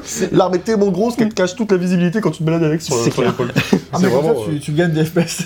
À, à la limite, C'est ça en fait. À la limite, si tu peux faire le chapitre 3, parce qu'on va voir des conneries en termes de, gigantisme. Mais, euh, mais bon, en tout cas, on va se centrer sur les personnages, parce que le centre du jeu, pour l'instant, ça a toujours été ça, Bayonetta. Dans le 1, elle cherchait des infos sur son passé, car elle était amnésique. Dans le 2, Jeanne se fait tuer au début, on doit la ré- aller récupérer son âme en enfer. Bref, la figure de Bayonetta est assez complexe à décrire, puisqu'elle a pas mal changé entre le 1 et le 2. Mais on garde de son côté, T'es coupé les cheveux d'ailleurs. en plus, C'est pour ça qu'elle a changé. Et ouais, ouais, bah oui, hein, euh, c'est- tu fais bien un gag de résumer que les femmes se résument. Ah, changement. blague. Maintenant, tu regarderas que maintenant, elle a des nattes, en fait. Oui, en référence à Cereza, euh, la petite Ah oui. gamine du 1 D'accord. euh, qu'on récupérait, euh, dont c'est peut-être elle, on ne sait pas. Ouais, oui. C'est- c'est- non mais c'est bordélique à souhait, donc laisse tomber, de toute façon j'ai pas la réponse. Ouais. Ok. Sois, sois pas non plus scénariste. Hein. S'il te plaît, ne va pas bosser euh. En tout cas, on garde le côté impertinent du personnage, sa confiance absolue en ses pouvoirs et sa capacité de défier même les choses les plus folles, ainsi qu'à côté un peu je m'en foutiste, beaucoup plus que dans le 2, je trouve. Mais si dans le 1, Bayonetta 1 était seule, dans le 2, elle est accompagnée de Loki, un garçon qu'elle va, enca- qu'elle va un peu encadrer, mais pour lequel elle aura aussi War. une certaine tendresse, c'est vrai. On y arrive. Hein. Euh, en tout cas, c'est euh, Je sais pas qui c'est Loki, je me souviens plus. c'est le gamin écureuil euh, qui, a, euh, qui a le truc de Yu-Gi-Oh! D'accord, un gamin écureuil avec le truc du Lugi. Ouais, c'est un- Atreus oui. Autant pour moi. Ouais, euh, tu vois, c'est dire à quel point il a marqué les esprits, Loki. Euh, C'est clair. Pour Marvel, il est joué par Tommy Dawson, je sais pas si tu vois. Forcé. ouais, c'est pas- en tout cas, dans le 2, Bayonetta est un peu plus en retrait car c'est le lore qui prend un peu plus d'espace et la place de Bayonetta euh, au sein de cet ensemble est un petit peu réduite. Le troisième épisode va se recentrer sur Bayonetta ou plutôt sur les Bayonetta car on va en croiser un certain nombre. C'est la foire en spectacle. Ce qui Ah non, mais c'est. Parce que tu peux aussi dire que vu qu'on va en Chine, c'est le cirque du soleil, quoi. J'aurais accepté, tu vois, mais. Oh, par rapport au ciel et du soleil, la Chine, c'est chaud. La foire en spectacle. Avec un truc purement français, c'est le soleil. Ah oui, non, mais. C'est tout. hein. On a la misogynie, on a le racisme. Ce test en a pour tout tout. misogyne, pas non plus. euh, ah, Non, non, mais c'est pour dire que ce test en a pour tous les goûts, nous sommes des hommes. Nous sommes bien on est chaud. Je vote à gauche. Bon. Bref. Allez, enchaîne. En tout cas. Cette fois-ci, euh, on va se recentrer un peu sur la figure maternelle et on va aussi se centrer sur Viola, sauf que Bayonetta ne semble en avoir rien à foutre Ah, de ouf, Viola hein. Ouais, dans l'ensemble, ce qui n'aide pas du tout à iconiser le personnage, etc. Je vais y revenir. Oui. De toute façon, il n'y a rien qui aide à iconiser Viola dans le Viola, jeu. Clair. Euh, Viola, c'est fait. donc euh, le, un personnage qu'on a vu tout à l'heure qui nous accompagnait pour aller sur l'île de Tu as pas Tulle. du tout décrit ce personnage. Non, mais c'est normal. Euh, C'est parce que si j'ai dit que c'était par elle qui venait dans notre dimension pour demander à Bayonetta de l'aide pour chercher les McGuffin. C'est un peu le Virgile euh, pas badass. Voilà. Non mais bon bref. En fait, c'est assez dingue de voir dans Bayonetta 3 à quel point le personnage principal n'est pas impliqué pour un sou dans la quête, sauf dans les trois derniers niveaux. Parce que du coup, en tant que joueur, ça ne nous aide pas du tout à nous mettre dans le jeu. Je sais pas si toi, Max, t'as eu ce même ressenti, mais Le personnage Bayonetta. principal, c'est Viola, ça. Non, c'est Bayonetta. C'est Bayonetta. Viola, on a quelque chose à foutre, mais si tu veux, c'est, on est quand même là pour Bayonetta. Et Bayonetta, on n'a pas grand chose à foutre de Viola, et on n'a pas grand chose à foutre des Ah, la McGuffin qu'on va récupérer. La martyrise, un petit peu quand même, tu Ouais, vois. donc- Sa tête de turc. Donc en fait, c'est très bizarre d'avoir un personnage qui est impertinent, on en a rien, rien à foutre, parce que du coup, toi, en tant que joueur, Ouais. bah, t'es censé un petit peu dire « Ok, je suis avec toi, Bayonetta, tu vois, dans le 1, ok, je veux récupérer aussi tes Ouais. souvenirs, dans le 2, ok, je veux t'aider à récupérer l'âme de Jeanne, et là, dans le 3, c'est « Ok, t'en as pas grand-chose à foutre de récupérer Ah. ces trucs En même temps, c'est pas tellement son problème à elle. euh, Dans Bah si, dimension, parce- si, parce que Si, parce qu'en fait, les mecs arrivent dans euh, sa C'est pas la dimension. même. Non, Ouais, c'est pas la même. En gros, il y a un danger. Bon, voilà. Il y a un danger. Ah, bah, quand tu vois Bayonetta qui crève, c'est que vraiment, il y a, il y a une Oui. menace quand même. Oui. hein. Elle, la Bayonetta de ce nouvel univers, elle s'en bat les couilles, elle est pas morte. Pour l'instant, mais Singularity Encore. arrive. En fait, au tout début, New York est complètement détruit par Singularity. Ouais. Donc, son monde est en danger, donc quelque part, elle devrait être un minimum impliquée. Bah oui, quand même. merde. Elle l'est pas du tout, donc ça aide pas à se mettre là-dedans. Mais euh, surtout, il y a un truc très étrange autour de Bayonetta dans ce troisième épisode. Mhm. Bon, c'est pas la même que dans que la Bayonetta 1 et euh, que la Bayonetta du 1 et la Bayonetta du 2. Euh, elle semble beaucoup plus hautaine et étrangement désagréable dans pas mal de cinématiques, alors qu'en principe, je suis plutôt réceptif à ce qu'ils ont Mhm. fait d'elle avant. Ouais. Et on va revenir après sur le déroulé et sur ce qui colle pas. Pour l'instant, on va rester sur les personnages parce que de l'autre côté, on a Viola, qui est clairement le Nero de DMC4. C'est une ado sorcière de l'Umbra en pleine formation. Donc les sorcières de l'Umbra, c'est le clan auquel appartient Bayonetta. Ouais. Et elle, elle est en formation. Donc c'est pour ça qu'elle n'a pas tous les pouvoirs de Bayonetta. On y reviendra plus tard. Elle est un petit peu moins forte Bon. ou Mais plus forte. Un dépendamment. gameplay différent, elle est basée sur le katana. Elle est, passée- elle est basée sur la parade et Voilà. pas sur l'esquive, contrairement à Exactement. C'est cool Bayonetta. dans les jeux comme ça qu'ils essaient de mettre de nouveaux personnages avec d'autres styles de gameplay comme vie Ouais. dans. Bah, Bayonetta, ils sont assez forts pour ça, pour rajouter des persos. Une fois que tu termines le jeu, tu peux. Enfin, Liane euh, en parlera mieux que moi, je pense. Mais, mais, mais tu fais bien de citer V parce que c'est une- ça reste une grosse inspiration dans les démons. Ah, Euh, je sais pas- je sais pas si c'était vie. Mais, tu vois, V de, de DMC4 qui invoquait ses démons, je veux dire, dans DMC5, merci, mais là c'est la suite presque logique Ouais. de ça où ils disent on va encore plus loin. Mm. Tu vois, on est encore plus fou par rapport à ça. Ce qui a ses avantages et ses défauts. On y reviendra. Ouais. Mais en tout cas, voilà, Viola, bah, il y a plein de problèmes dans son écriture et de, de ce qu'ils décident d'en faire au final. Déjà, ils veulent faire de Viola un personnage marrant avec un aspect slapstick. Donc le slapstick, je rappelle, c'est le, c'est le personnage de Guignol qui prend un truc, un, stick et qui slap. Tu vois, l'humour qui tape. Voilà, C'est le- ça l'humour slapstick. Slapstick, c'est on donne des coups de bâton. C'est Guignol et le chien Ouais, représentant de ça. Euh, et ils veulent vraiment en faire un personnage basé là-dessus. Elle se casse la gueule, se foire assez souvent, et en cinématique, elle échoue presque tout ce qu'elle entreprend. Et ça pose un problème. Bien joué, hein. Ah, Mais ça pose un problème. Ah oui. C'est que quand t'as un nouveau personnage, il faut l'iconiser assez vite. Oui. DMC4 avec Nero, ils font ça dès l'introduction parce qu'il y a un Nero qui se mesure à Dante et même s'il ne lui tient pas forcément tête, ça fait illusion pour qu'on se dise que le personnage et sa colère en ont sous le capot. Oui, clairement. Il a, il a la classe. Il se bat bien. Ouais, Et Via, elle se bat bien une fois que tu as la manette en main. Mais sinon, effectivement, dans la mise en scène, c'est quelqu'un d'assez gauche et euh, qui a encore beaucoup à apprendre. ouais, mais il tient tête à Dante dans la cinématique d'intro, tu vois. Non, un- ah, un petit peu. oui. Nero, ah, je- là, je parlais de Viola. Ah hein, oui, mais, vi- oui, mais Sinon, Viola. euh, Nero, complètement. Le mec, là, tu vois dès le début que c'est quand même un mec badass qui a Mm. encore beaucoup à apprendre. Mais ce n'est pas test de DMC. Et voilà, et tu vois, on se dit qu'il en a encore sous le capot, et en dehors de son gameplay, on ne dira jamais ça avec Viola. Mais encore pire, effet redite avec Luca. Luca, c'est le, personnage, c'est le personnage masculin qui suit Bayonetta dans le premier épisode, et qui lui était le personnage un peu slapstick, justement, avec lequel elle s'amusait, qui Oui. se prenait toujours les murs, etc. Donc, Donc, de traumatisme. Euh, Et... C'est Johnny qui m'a traumatisé. Non, Johnny, c'est Non, c'est euh, Enzo Enzo, peut-être, dans Bayonetta ouais. Parce que Johnny, j'ai dans. C'est dans- C'est dans FGS4. Ah, MGS4, ah oui, putain Ok. Enzo qui a un caractère, un, caractère, un personnage euh, de, de Ouais. Bayonetta. Et Enzo Qui est le souffre-douleur aussi de Bayonetta. en gros dans Devil May Cry, c'était le mec qui filait les missions à Dante. Et je pense qu'Hideki Kamiya a repris ça pour. euh, Pour se foutre de sa gueule. ouais, Parce voilà. que euh, là, il en a. C'est Enjo qui Clairement. fait euh, bolos un petit peu. citer toutes les refs DMC. un petit peu partout. Euh, et voilà, et on parlait de Luca, qui fait redite avec Viola, mais Ouais. Luca dans cet épisode, il va aussi le avoir le droit à son évolution, qui sort de nulle part, vrai. parce que Luca, il va gagner des, des galons de ouf, parce qu'avant, c'était c'était n'importe qui, je te conseille d'aller au chapitre 3, euh, qui Euh, est... ouais, celui-là. Celui-ci? Parce qu'on va voir des trucs complètement fous de ce que décide... Attends, de il y a- on n'a pas vu euh, l'araignée. Bah justement, elle est- C'est dans, ce- celui-ci. C'est une ref à DMC 1. Euh, ah non, c'est dans, le chapitre 2. Ah non C'est dommage. Euh, mais voilà, Luca, il va devenir ils veulent le ils veulent le faire devenir badass sauf que Luca il a jamais été badass dans le scénario de Bayonetta et en plus là genre il y a tout un lore qui se dégage avec des trucs de fées etc ça sort de nulle part c'est incroyablement débile et ça colle pas au personnage et ils essayent d'en faire un mec badass et encore une fois ça fait deux jeux qu'on le connaît et ça fait deux jeux que c'est un bolos donc à un moment enfin je veux dire C'est 8 sur 20 Bayo là. Hein. Ça t'écouter. non mais vraiment j'ai l'impression, à ce- euh, je, je le, je le Ouais, dis, hein, à ce moment-là quand je décris le jeu, j'ai l'impression que le Bayonetta 3 n'a pas été écrit par quelqu'un qui connaît Bayonetta. Par quelqu'un. Non, oui déjà, et ben ensuite par... Et... Putain c'est que j'ai pété, j'avoue. C'est comment un scénario de Bayonetta En ligne Le perso random, tu peux. Hop là.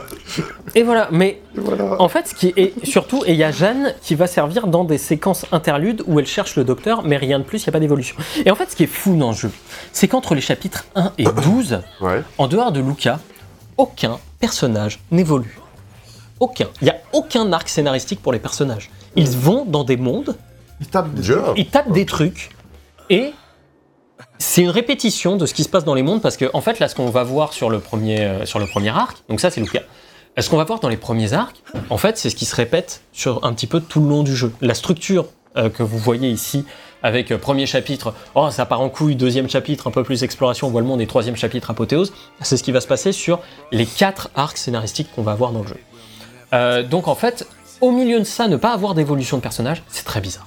C'est très très bizarre, et en termes de rythme, surtout, ça en pâtit. Et ça, on va en parler dans la, la partie suivante qui s'appelle Scénario, une histoire insultante. Oula, ouf, Les mots sont dits. Alors pourquoi insultante? Parce que Bayonetta, euh, pour moi, ça n'a jamais été vraiment ouf en termes de scénario, et j'ai toujours dit que j'étais le premier à m'en foutre. Euh, c'est toujours vrai, mais là ils ont fait fort, et euh, se sont mis vraiment. énormément de fans de longue date à dos avec leurs conneries. Parce que juste en préambule de la partie, je dois dire que dans les derniers chapitres, l'évolution des persos est tellement éclatée que je me suis dit, bon, c'est un nouveau qui a écrit ça, et il doit pas avoir suivi la série. Et là, les crédits défilent, et au scénario, je vois Hideki Kamiya, et j'explose de rire. Ce qui est Vraiment, à ce moment- à ce moment-là, j'ai fait, what the fuck?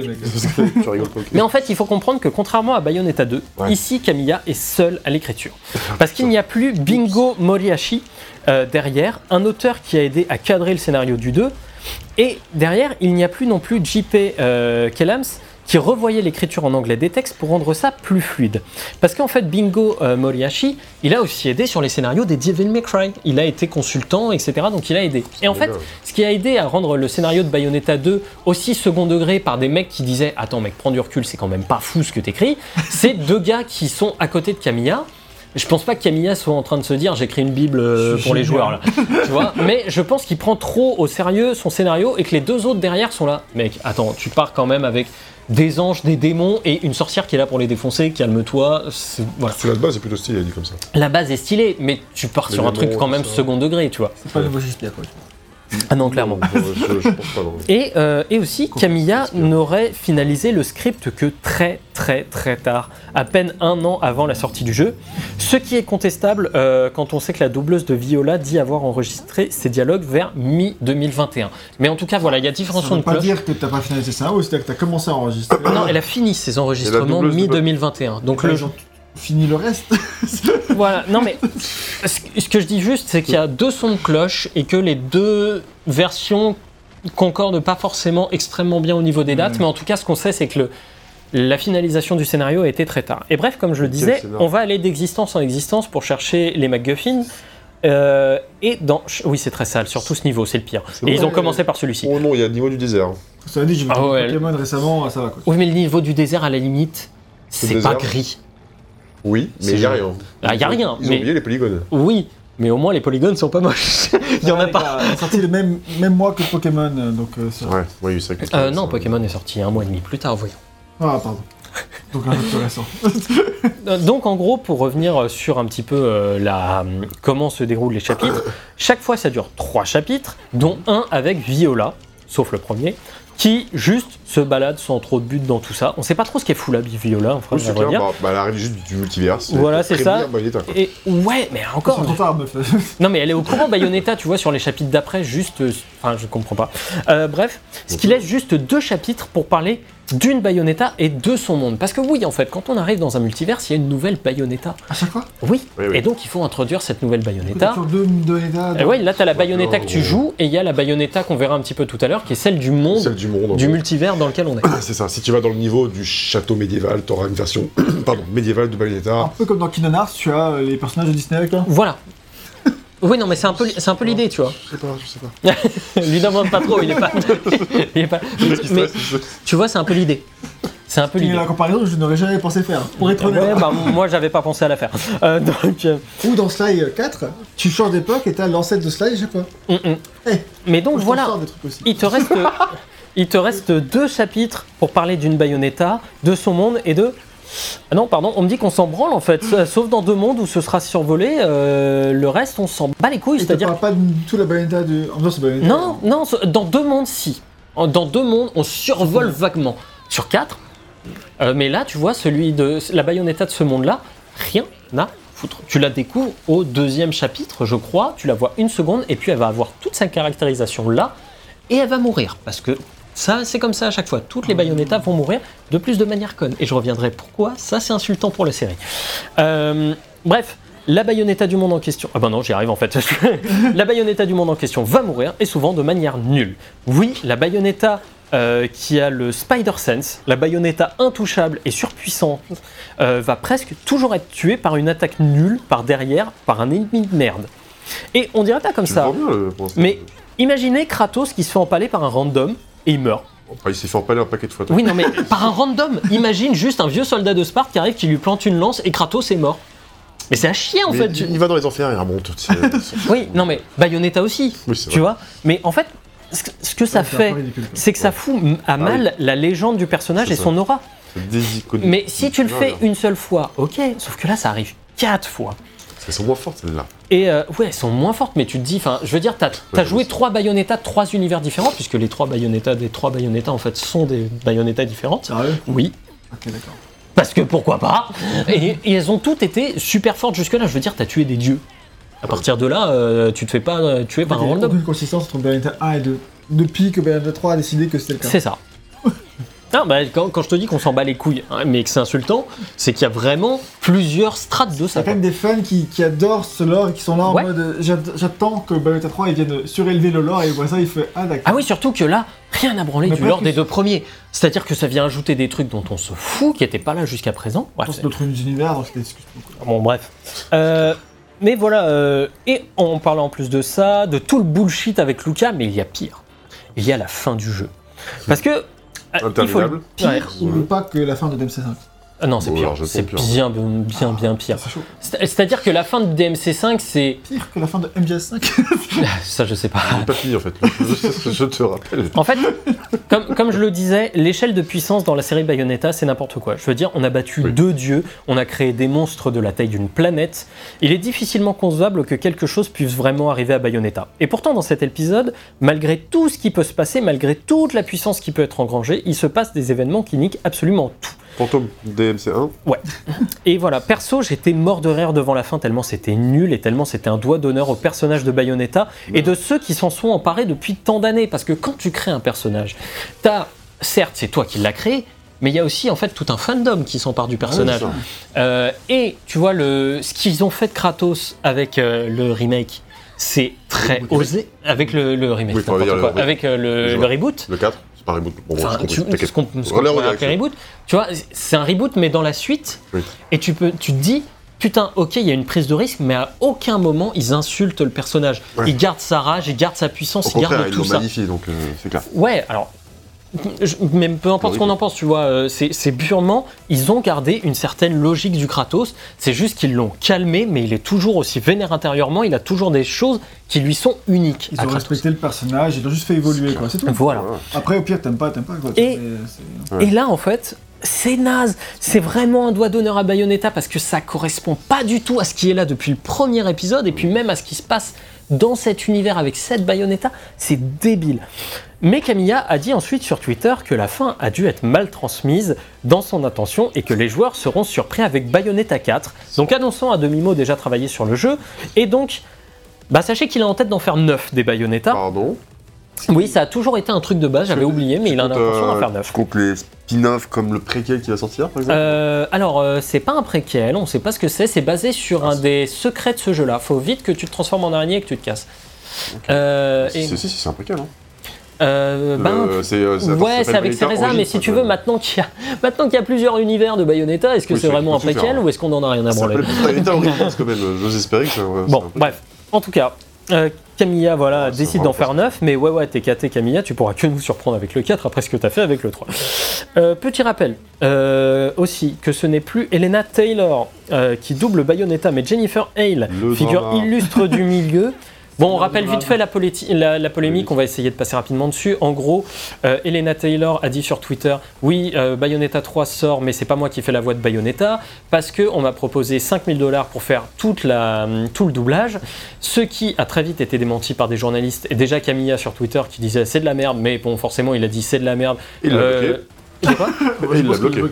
et il l'a bloqué évidemment, mais surtout à ce moment-là, ben, tout le monde était du côté d'Elena parce que c'est assez connu que les doubleurs sont quand même pas forcément toujours hyper bien payés. Et puis vu la réponse de Camilla, ça inspirait pas confiance. Ouais, qui était c'est faux, mais j'en parlerai plus tard. Alors on sait qu'il y a forcément des, euh, il y a forcément des contrats là-dessus, Euh, et du coup on se disait mais putain la doubleuse elle a quand même cassé un contrat pour parler de ça, Mm. une NDA, ce qui est quand même assez fort, et elle risque des poursuites judiciaires. Donc, On a envie de quoi On n'a pas envie de la croire. Tu te dis, Donc, ah, t'as le elle pas fait ça pour rien, Oui, elle prend et des puis- risques. quoi, Et ça. puis qu'est-ce qu'elle a à mentir là-dessus Mm. Mais il y avait quand même un truc assez bizarre dans sa déclaration, c'est de dire que Bayonetta est une franchise qui a rapporté un demi-million, euh, un- qui a rapporté ouais, 500 millions. Euh, 100 millions de quoi de dollars 500 millions de dollars. Oui. Et là, tu, moi j'étais en mode, Hmm, bah, en fait ça c'est peut-être si tu multiplies le nombre potentiel de ventes de jeux selon VG Charts et que tu le multiplies par 60. Donc à ce moment-là, tu arrives effectivement à 500 000 dollars. C'est mignon. 500, 1000, 500 millions, 500 500 millions, de- 500 millions de dollars. Sauf que là, tu fais. Tu sais pas comment ça marche en fait. Parce que enfin, c'est les- les- déjà l'éditeur reprend des coûts, évidemment, puis après les développeurs sont payés, puis il y, a- il y a plein de trucs, tu vois. Bon, bref. Et à ce moment-là, Jennifer Hale, la nouvelle doubleuse, arrive et dit euh, non, ce que ce qu'a dit euh, Elena Taylor est un mensonge. Mais moi, j'ai pas. Elle fait partie du syndicat de euh, doubleurs. Voilà. donc, euh, généralement, elle les défend les doubleurs. Et en plus, c'est une personne extrêmement respectée au sein du milieu qui, de toute façon, a tout fait pour que les doubleurs soient mieux payés. Bref, il y avait, il y avait de grosses inconsistances, il y avait des trucs qui n'allaient pas. Et en fait, ce qui, s'est- ce qui se passe à ce moment-là, c'est que euh, Jason euh, Schreier et d'autres commencent à mettre le nez dans l'affaire et en fait découvrent que non, on lui a proposé pas loin des, je crois que c'était 15 000 dollars la séance euh, de doublage, sachant qu'elle a toujours dit que pour Bayonetta 1, elle avait fait 3 jours d'enregistrement, tu vois, Elena Taylor. Ok, ok. Ah oui, au moins 45 000. Euh, par contre, ça posait d'autres questions sur les royalties que touchaient les doubleurs sur le truc. Bref, euh, à partir de là, Ça a soulevé des débats intéressants. c'est c'est vrai, mais qui a été un petit peu en fait tué par le co- fait qu'elle ait menti Bah, euh, sur le fait qu'on lui ait proposé 5000 dollars pour Ouais. l'ensemble, ce qui était complètement faux. Euh, en fait, elle avait demandé 100 000 dollars. Elle, elle avait demandé 100 000 dollars plus que- les royalties. Elle voulait dire euh, 5000, mais elle s'est gourée, euh, c'est 6000. Ouais. Et on n'oublie pas aussi l'espèce de bad buzz où elle a demandé, À boycotter le jeu. elle a, elle a boycotté- elle a boycotté le jeu, effectivement, et elle a demandé genre une espèce de compensation. Oui, une, Ouais. elle a une cagnotte. une cagnotte. Et euh, en gros, pour redistribuer après de l'argent à des, des Et des associations, dont une association trans, euh, Non, anti-avortement. Anti-avortement. Et là, tu dis, bon, écoute, ma Et petite- en, et en fait, les gens ont commencé à fouiller et c'est une pro-Trump, euh, Blue Lives Matter, etc., etc. Donc, euh, bon. Du coup, tout le monde la déteste. Ah ben du coup, du coup là, déjà, elle a ruiné sa carrière et on va rappeler que c'était son seul truc de doublage puisque c'est plutôt une femme de théâtre. Malox, Malox. Je, je mais ça doit pas, Ah, doit, cassé, doit pas connaître trop le milieu, tu vois. Non, non, et, et son dernier doublage, c'était Bayonetta 2, quoi. Et son, son doublage le plus connu, c'était Je pense qu'elle a. Bayonetta. Tu vois, c'est une meuf qui a le sub, quoi. Ah Qui, oui. Du coup. Ah, non, mais. Qui bon. a le sentiment que quelque chose d'injuste est arrivé parce qu'elle pense que, vu le succès, elle est censée. Vu qu'elle est l'actrice principale. Et c'est pas l'actrice principale comme si Brad Pitt, tu vois. Enfin, Ouais, c'est sûr, c'est sûr. pas pareil, c'est pas comparable. Même Troy Baker, il serait pas payé 100 000. Euh... 100 000 dollars. Bah, tout Troy dépend. Baker est payé 100 000 Non, mais pour tout dé- 2. Tout dépend du nombre de séances d'enregistrement. Si tu le fais sur 3 jours, sur un jeu comme Bayonetta, tu vas pas le demander. C'est clair par contre que le doubleur principal de Red Dead Redemption 2, je serais pas étonné qu'il ait touché les 100K. Oui, Tu sur 6 ans d'enregistrement. Voilà, plus, plus de la motion capture, plus des trucs et des machins. Il a fait que ça pendant 6 ans, le mec. Voilà, tu vois. Donc à ce moment-là, Il en peut plus d'Arthur Morgan. euh, à ce moment-là, remarque qu'il en peut plus d'Arthur Morgan, mais il fait des cadeaux, euh, il- enfin il fait des, Des trucs, il fait des, des, Des- des- des des caméos qu'on offre et les personnes s'en rendent pas compte. Bref. Eh oui. Là, les, les viewers n'ont rien compris. Hein, le- Non, c'est complètement inside joke. c'est pas grave, vous n'avez rien à comprendre. Donc bref, euh, c'est euh, Elena Taylor qui double Bayonetta et on sent une petite différence, mais honnêtement, elles se font très très Non, bien dans le personnage. c'est- c'est- Non, c'est pas les C'est Jennifer Hale qui double le personnage et on sent parfois une petite différence, mais euh, honnêtement, Oh il y a une, c'est tellement Ça va. fin et sur certaines cinématiques, t'as vraiment l'impression d'entendre Bayonetta tel que tu connais Bayonetta depuis le premier C'est le épisode. multivers. En plus, mais en vrai, c'est qu'elle l'incarne bien, tu vois. Ouais, elle l'incarne bien, elle a le côté sassy. Jennifer Hale, qui est quand même une, enfin, une comédienne, plus à parler, une comédienne de doublage assez populaire, qui a doublé plein de, de personnages Je iconiques. crois qu'elle a un des records pour le plus grand nombre de doublages. Je sais pas elle qui fait euh, Rivette dans. Exactement, Si, elle fait Rivette, elle fait euh, Ash dans Overwatch, euh, bref, elle est Ah, dans énormément le de ouais, Naomi, je crois. Ouais, c'est ça. Non, bref, elle est, elle est présente partout. Naomi Campbell, je crois. Euh, mais après, le truc, doit c'est que elle prend bien le, le rôle de Bayonetta, mais les, répliques qu'on lui donne sont à chier, donc euh, elle fait du mieux qu'elle peut avec ce qu'elle a. Et euh, par contre, Elle c'est peut se euh, dire, vraiment, je dois défendre ça. voilà. Et par contre, c'est Anna Brisbane qui reprend, qui prend le rôle de Viola. Et elle, par contre, elle était super contente de prendre ce rôle. Quand le jeu est sorti, elle a cosplay en Viola pour faire le jeu sur Twitch. Et surtout, elle a ouvert une cagnotte, cette fois-ci, pour des associations pas anti-avortement. Bref, tout le monde était en mode non mais enfin vraiment, elle, elle a pris le contre-pied total d'Elena Taylor et elle, a- elle a, elle a vraiment été appréciée par la communauté parce que elle a vrai engouement et elle est super contente de faire partie de ce, ce truc-là, même si le personnage n'est pas aimé par la communauté. Mais voilà, elle, elle fait tout pour, euh, pour se faire apprécier et c'était son vrai premier rôle principal de doublage en jeu vidéo et elle campe bien le personnage. Elle s'éclate et dans tous les streams qu'elle fait où tu joues au jeu, tu sens qu'elle est contente de sa performance. Et effectivement, avec ce personnage, c'est pas elle la doubleuse le problème. C'est bien ce qu'on, c'est qu'on ne veut jamais lui donner son moment iconique. Même à la toute fin, on lui refuse, ce qui est quand même ouf. J'étais en mode c'est pas possible, donnez-lui un moment. Bref, On a quand même passé pas mal de temps sur le scénario juste pour dire que c'était nul, donc on va faire très rapidement la conclusion. Bref, bref, c'était à chier. Est-ce qu'au moins dans le délire que ça propose Non. Fin de, fin de l'histoire. j'ai quand même. Au-delà de ça, j'ai. Et là, tu vois, contrôler une araignée qui fait du Spider-Man dans les buildings de New York, mais version vraiment araignée, c'est En stylé, fait, en fait, C'est stylé, mais gros, ça veut tellement rien dire Oui, c'est que j'ai du mal à trouver une implication dans le scénario. Si tu fais n'importe quoi, en fait, il n'y a plus aucune justification à faire ce que tu fais. Dans ce cas-là, la meuf, elle peut s'envoler dans tous les multivers. Pense que plus c'est- rien n'est justifié, tu vois. Je pense que le but, c'est juste de faire n'importe quoi, le truc le plus baroque possible. Ouais, mais j'ai En du fait- mal à me sentir concerné quand même. en, en fait, le truc, ça, j'ai pas dit le contraire. Là, je demande juste en termes de est-ce que c'est fun, tu vois, le Oui. délire. quoi. En fait, c'est- et je l'expliquerai plus tard dans le, dans le truc, c'est que j'ai l'impression qu'à chaque Bayonetta, ils se disent c'est le dernier Bayonetta, donc autant mettre tout. Ah oui. Et du coup, ils mettent tout, quitte à ce que ça n'ait aucun sens. Et du coup, après, forcément, tu dois trouver un lien dans tout ça. Et entre des séquences qui, sont débiles, parce que je veux dire, ça, c'est débile. Et puis, ce qu'on va avoir après, c'est un, euh, presque un pierre-feuille-ciseau de kaiju. Va justifier ça scénaristiquement autrement qu'à coup de MacGuffin débile. Et en plus, comme t'as pété absolument toutes les idées de puissance en tuant des dieux, etc., tu peux rien faire vraiment de un sérieux et deux de cohérent. Et euh, attends de voir Bayonetta 9. Ah putain. Eh, je serai toujours là pour le gameplay les gars, hein, mais euh, pour le reste, euh, on, on verra. Euh, en tout cas, bref, Wow, wow, wow. Voilà pour le scénario. le scénario c'était à chier, même si j'en ai parlé autant, c'est parce que c'était pas juste à chier pour beaucoup de fans, c'était insultant. Et ça c'est plus grave. Encore une fois, moi j'ai vu les cinématiques juste une fois et je vais tout skip quand je jouerai et ça n'impactera plus mon expérience. Mais beaucoup de joueurs euh, font pas ça pour ces jeux-là. Naxi et moi, on aime bien s'acharner en général sur ces jeux. On tente de faire les meilleurs scores possibles. S'acharner dans le sens euh, gameplay, etc. Pas Voilà. s'acharner contre le. Voilà. Mais pas mal de joueurs vivent ça comme, comme tu disais, un jeu d'aventure. Et ici, c'est un très mauvais jeu d'aventure à cause d'une histoire qui aurait pu s'intéresser aux autres Bayonetta et ainsi devenir le grand final tant attendu de la série qui nous, qui nous font un moment miroiter. Mais cet épisode, à l'image un peu crépusculaire, décide de partir en faisant un doigt d'honneur. Et c'est quand même assez incroyable. Et aussi, euh, si vous voulez savoir euh, ce que c'est que la dissonance ludonarrative, c'est vraiment vers là qu'il faut se tourner. hein. Euh, on a l'impression qu'entre les scénaristes et les, designers, il y a eu un dialogue de sourds, parce que personne dit la même chose. Et pour expliquer ça, on doit passer un petit peu au gameplay. Le- le- les mecs du gameplay font moi je fais ça et ils font euh, non, moi je fais autre chose. On s'en fout? On s'en fout. On s'en- ouais. C'est comme ça que ça marche. Balek. Ouais. Donc, pour le gameplay, rappelons un peu les bases de Bayonetta. Avoir un peu du vrai jeu là. Voilà. On a. Rappelle qu'on a quand même deux boutons d'attaque, les pieds et les poings, et les guns pour maintenir le combo. Le but c'est de mélanger les deux pour créer des combos. Waouh, révolutionnaire. Euh, il y a deux éléments plus particuliers qui vont caractériser la série. Le premier et le plus connu c'est le Witch Time. Donc Bayonetta peut faire des esquives, et une esquive euh, au moment où une attaque est sur le point de nous toucher provoquera un ralentissement du temps pour les ennemis. Pendant ce temps-là, vous pouvez faire monter votre jauge de combo, mais aussi étourdir les ennemis pour gagner un énorme avantage et pouvoir continuer à enchaîner vos attaques. Mais contrairement à DMC où la meilleure défense c'est l'attaque, Bayonetta va souvent nous mettre face à beaucoup d'ennemis qui vont énormément attaquer. Sauf que quand vous tapez des esquives, votre jauge de combo se stoppe et donc les points engrangés sont réduits. Il faut maintenir le combo. Donc comment on, on maintient le combo? Pour lutter contre ça, là où DMC a les flingues puis le Royal Guard, qui sont les deux éléments les plus importants pour garder le combo, tu seras d'accord avec moi Naxi? Bien sûr. euh, Bayonetta a ce qu'on appelle le dodge offset.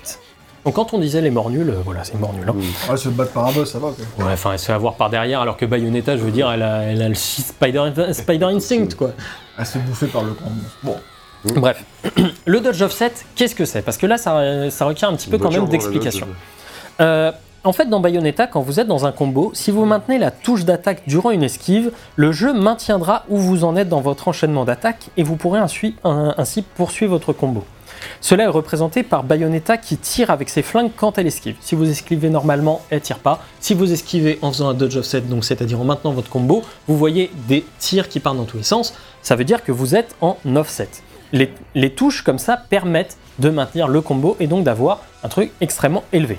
Cela ouvre évidemment plein de tech, notamment sur les cancel animation, pour arriver avec, beaucoup plus vite aux Wicked Waves, qui, qui sont les attaques finales où tu as des gros points qui sortent de l'écran. Euh, voilà. Et il y a évidemment tout un vocabulaire pour la série, et franchement, voir des pros jouer et détruire le jeu, c'est ultra impressionnant, comme ça l'est pour DMC. Donc ça, c'était les bases du gameplay de Bayonetta. Maintenant, on va parler des armes et euh, des combos. Donc Bayonetta, ça a toujours été un festival au niveau des armes. En dehors des différents flingues, le premier avait 7 armes, le jeu en avait 10, euh, le 2 en avait deux, 10, ouais. pardon. Ouais. Donc c'est déjà beaucoup. Euh, Il y en a 14 Non, je. Ouais, je crois. Euh, tout autant d'armes pour autant de combos différents parce que Bayonetta permet de mélanger ses armes. En effet, vous pouvez équiper une, épée dans vos mains et mettre des armes élémentaires sur vos jambes, qui sont d'autres armes. Donc ça permet énormément de choses, c'est une vers- euh, versatilité euh, qui permet aux deux jeux d'avoir un panel impressionnant d'action et d'animation, le tout avec des armes qui sortent de l'ordinaire dans leur conceptualisation et dans leur utilisation. Bayonetta 3 va mettre de côté cette spécificité en ne proposant plus que l'équipement de deux armes et pas de mélange entre les, et les mains et les pieds. C'est une arme générale. Voilà. Donc ça, c'est un gros changement. La différence principale, c'est que Bayonetta 3 propose pas moins de 14 armes différentes et 11 démons à équiper. On parlera de l'utilisation des démons plus tard, mais clairement, ils ont pété un plomb au niveau des armes. Chaque arme est complètement unique de son moveset à sa transformation en passant par son timing. Dans le premier, euh, je dis qu'il y a 7 armes, mais bon, une arme qui s'appelle Pilotok et Shubara sont en fait deux sabres qui agissent plus ou moins de la même manière. Dans le 2, certaines armes ont plus ou moins les mêmes animations, pas forcément les mêmes effets sur les ennemis, mais plus ou moins les mêmes animations. Shin Godzilla, les frères. C'est ça. hein. C'est trop bien, Shin Godzilla. Regardez Shin Godzilla si c'est pas fait. Euh, bah, c'est la, c'est la façon dont Godzilla est présenté. Euh, qui je trouve change pas Oui. mal, euh, Oui, tu oui. vois, de- des Godzilla de roman de Emmerich. ou- Ah, Emmerich, bien sûr. Même si je suis un de ses défenseurs. Une- Mais, mais tu verras, c'est qu'il ouvre sa gueule comme euh, le fait. euh, Bref. Euh, et en fait, j'ai pas testé euh, toutes les armes à fond parce que déjà toutes les armes sont complètement uniques et ont des sensations très différentes. C'est. Et déjà parce que j'ai pas le niveau de tester toutes les armes, soyons honnêtes. Faut faut jouer Nexi. Parce que cette phase est un peu lente quand même.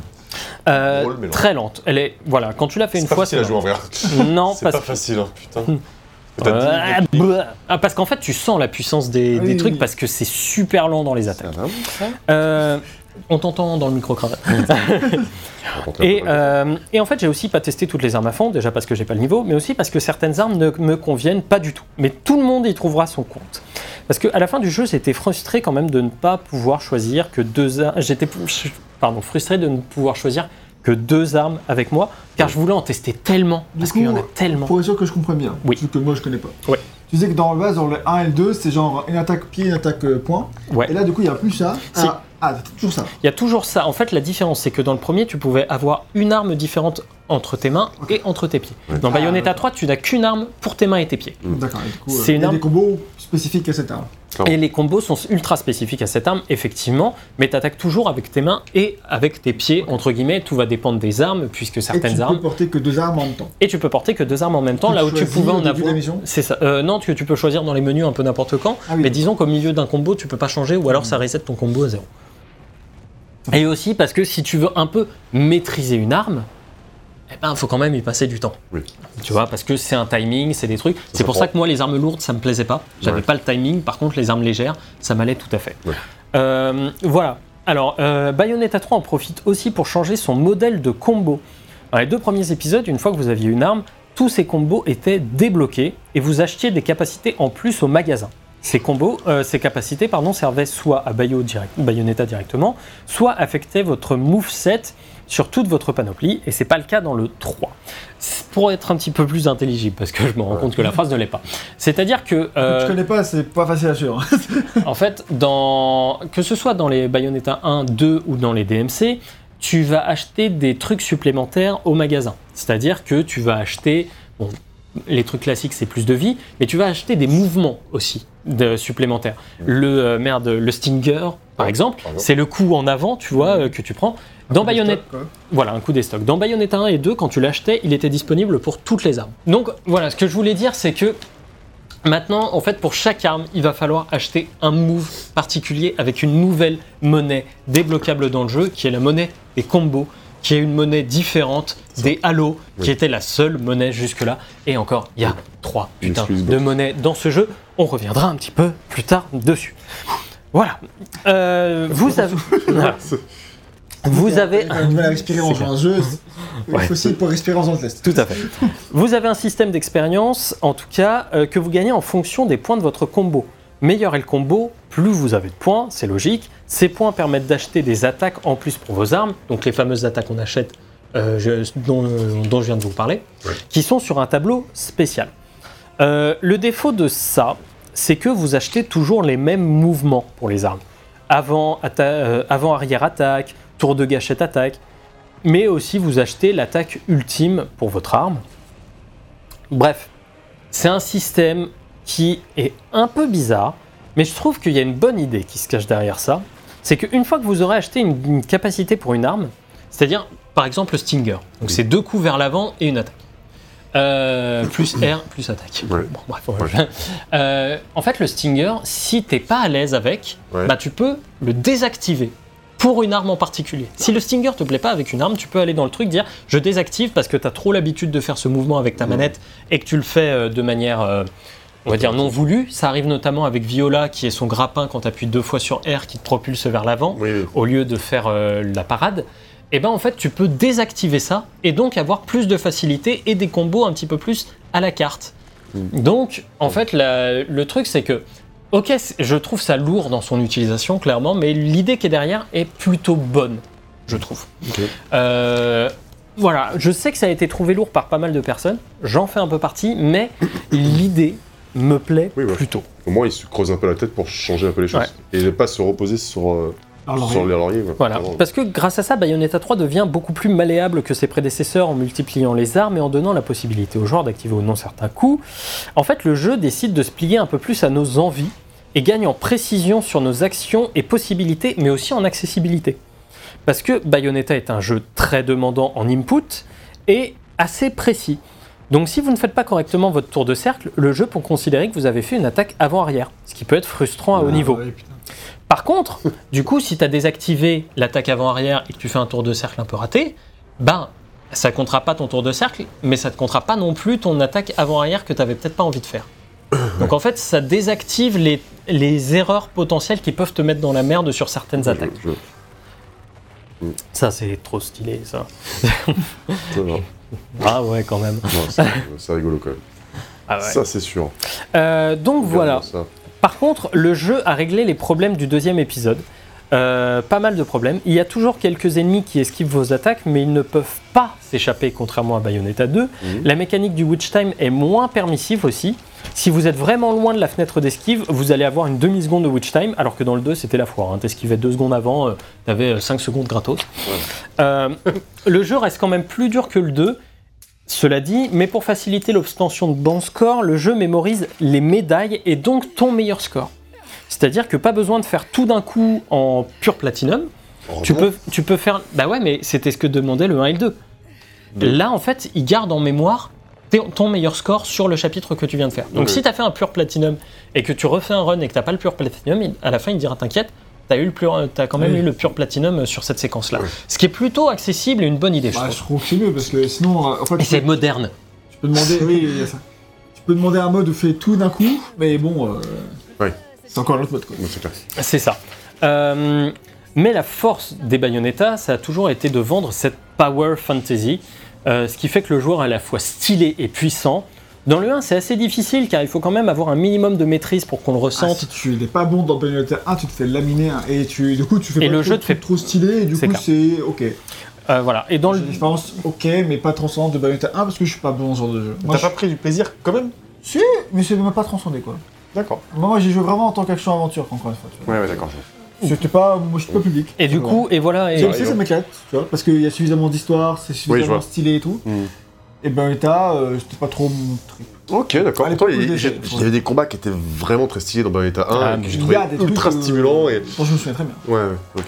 Ah, il, y a, il y a des boss de gigantisme absolument fous qui encore aujourd'hui Ah, restent. euh, Des ennemis même euh, qui sont Hmm. vraiment. Pour l'avoir en fait du coup il y a deux ans sur PS4, j'ai quand même pris mon pied quoi, tu vois. Il y, a, il y a vraiment des combats qui sont frénétiques, viscéraux et c'est c'est puissant. Et puis, a- plaisir de jouer ça. Et puis les, le design des ennemis et tout. euh, Ouais, certains ennemis qui annulent le witch time et donc ça fait que t'as plus, la- t'as plus, le- t'as plus les petits trous et Ouais. bonne chance pour taper les ennemis. Et là, quand t'as pas un minimum de maîtrise, tu te fais ultra bolos, et du coup le jeu peut sembler vraiment parfois injuste Mm.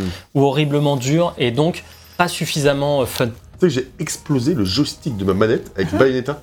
Putain, sans déconner. C'est c'est la première fois de ma vie que ça, m'a- que ça arrive. C'est-à-dire que j'ai, je, je m'acharnais tellement, c'était tellement intense Ouais. que j'ai euh, éraflé toute la, tout, tout le matériau du joystick quoi. Je, je l'ai éraflé le truc. J'ai changé de joystick quoi, carrément.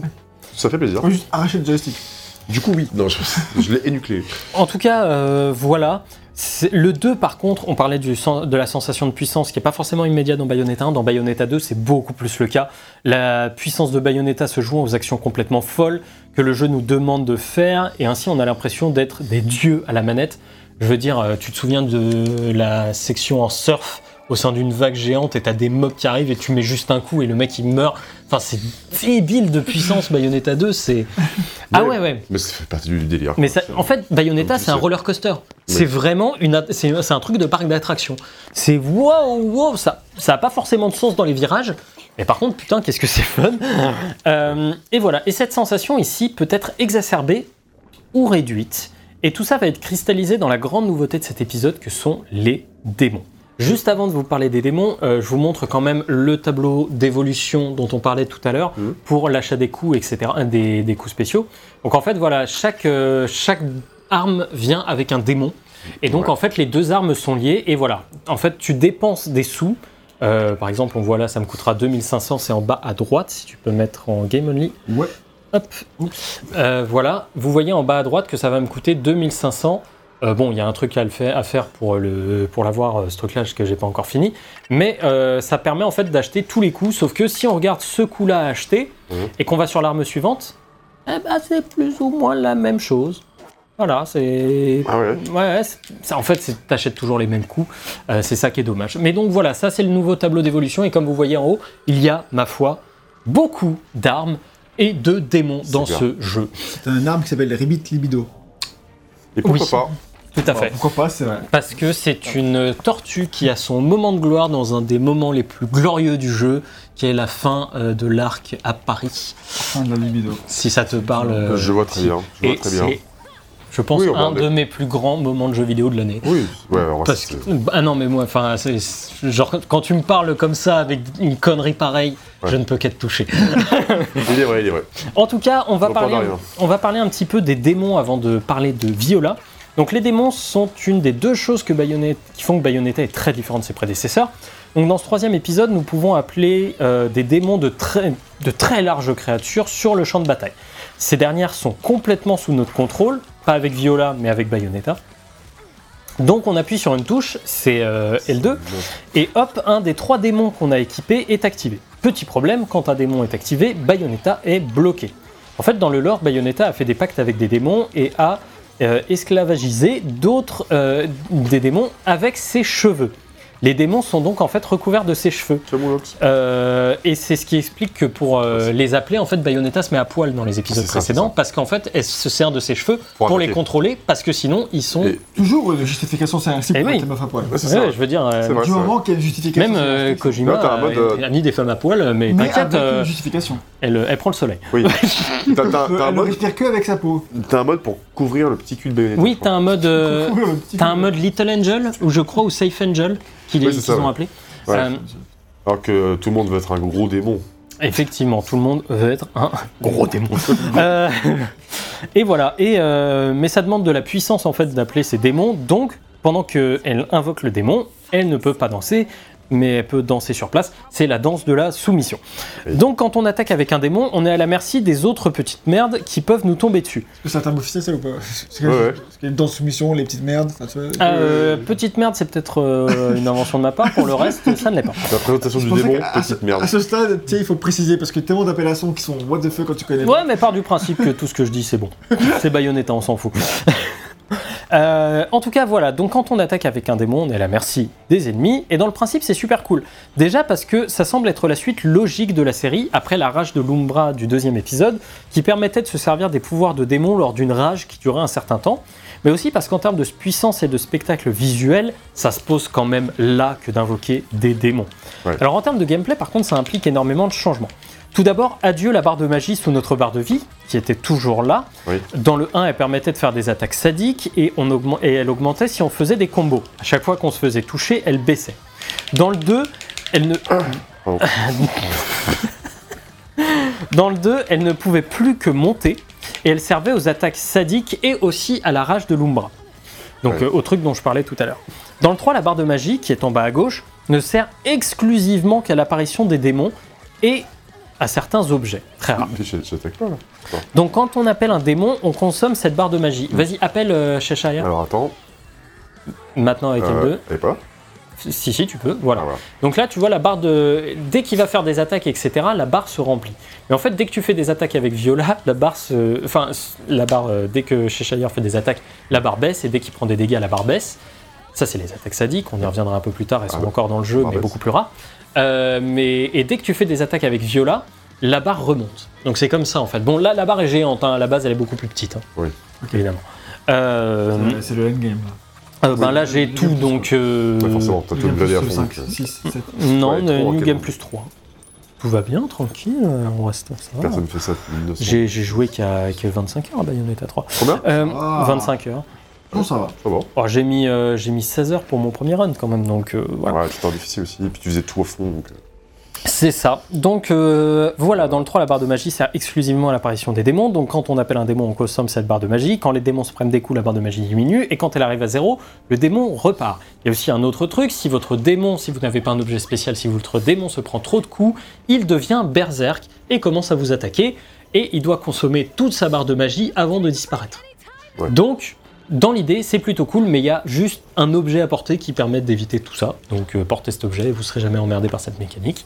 Euh, ce que j'ai fait. ok. Voilà, je m'en cache pas. Euh, voilà. Au bout d'un certain nombre de coups, donc on peut perdre la capacité à gérer le démon.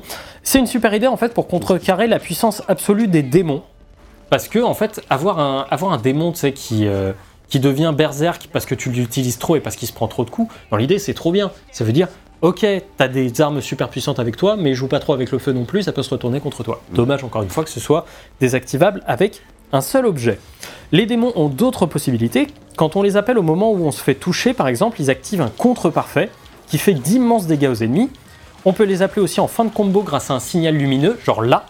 Oui. À l'instant, vous avez vu le signal lumineux. Si Naxi avait appelé Cheshire à ce moment-là, il faisait une attaque finish euh, de combo. Et en fait, ce sont pas juste des gimmicks, les démons, ce dont on pouvait potentiellement avoir euh, peur quand ils les ont montrés.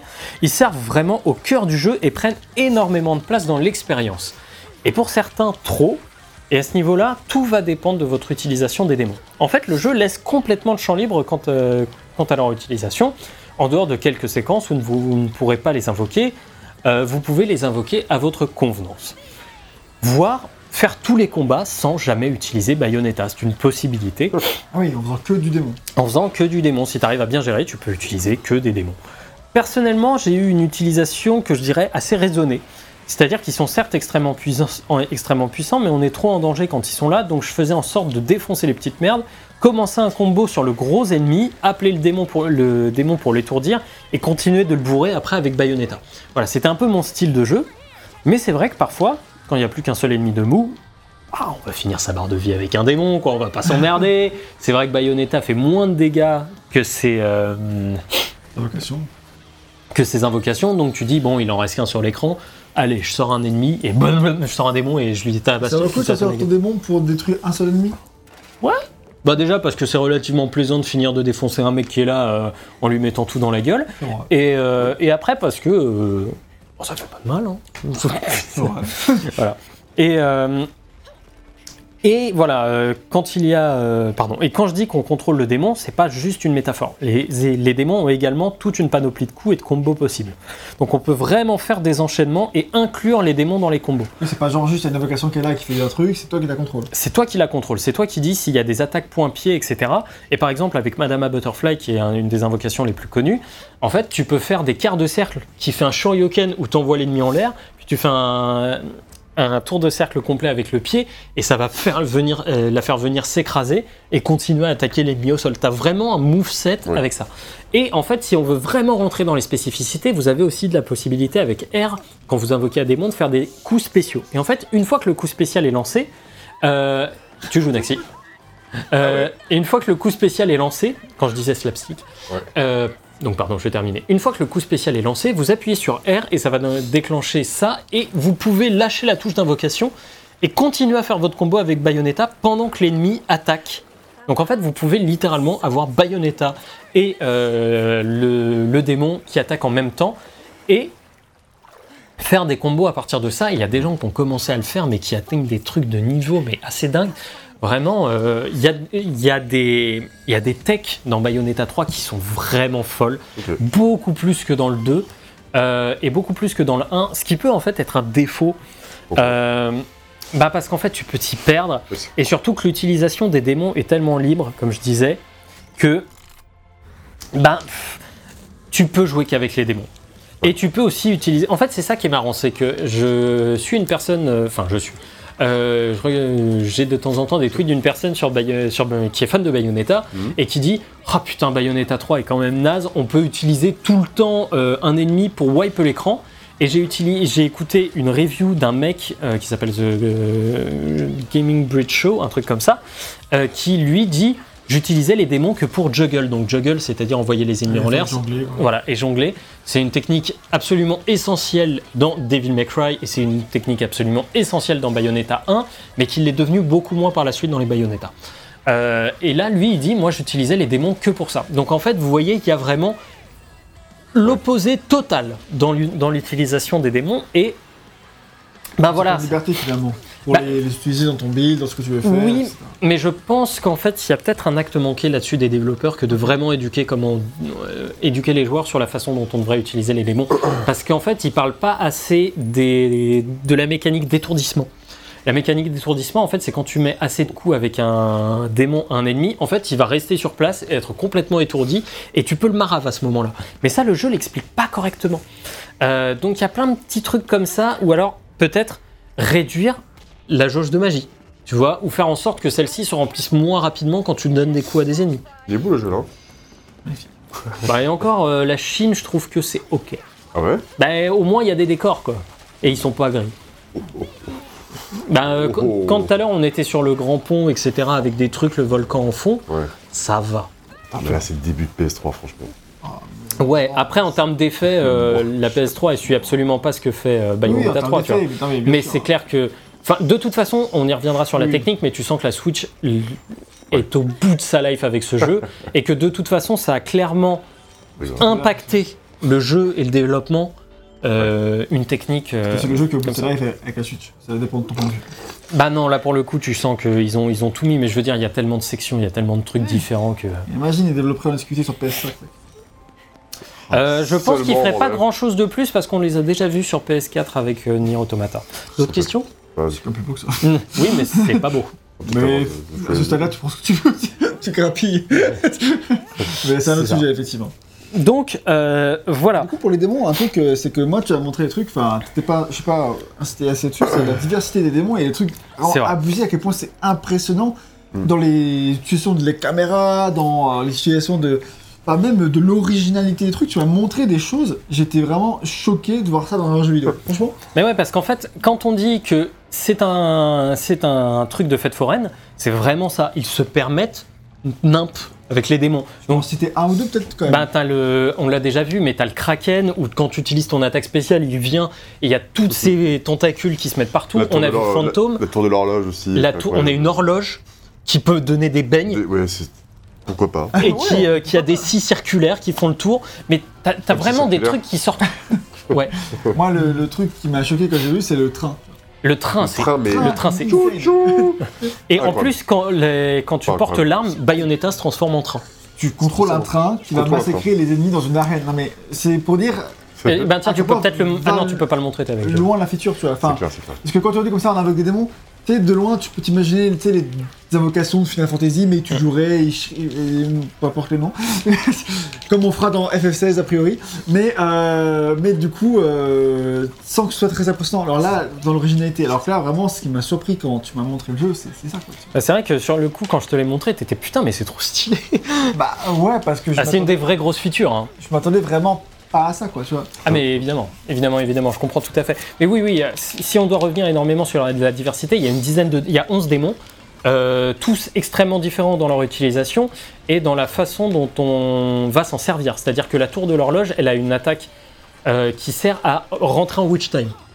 Direct. Tu vois, donc tu l'utilises et après, boum, tu sors un autre démon et tu tatanes. Tu as trois démons qui sont euh, disponibles à tout instant.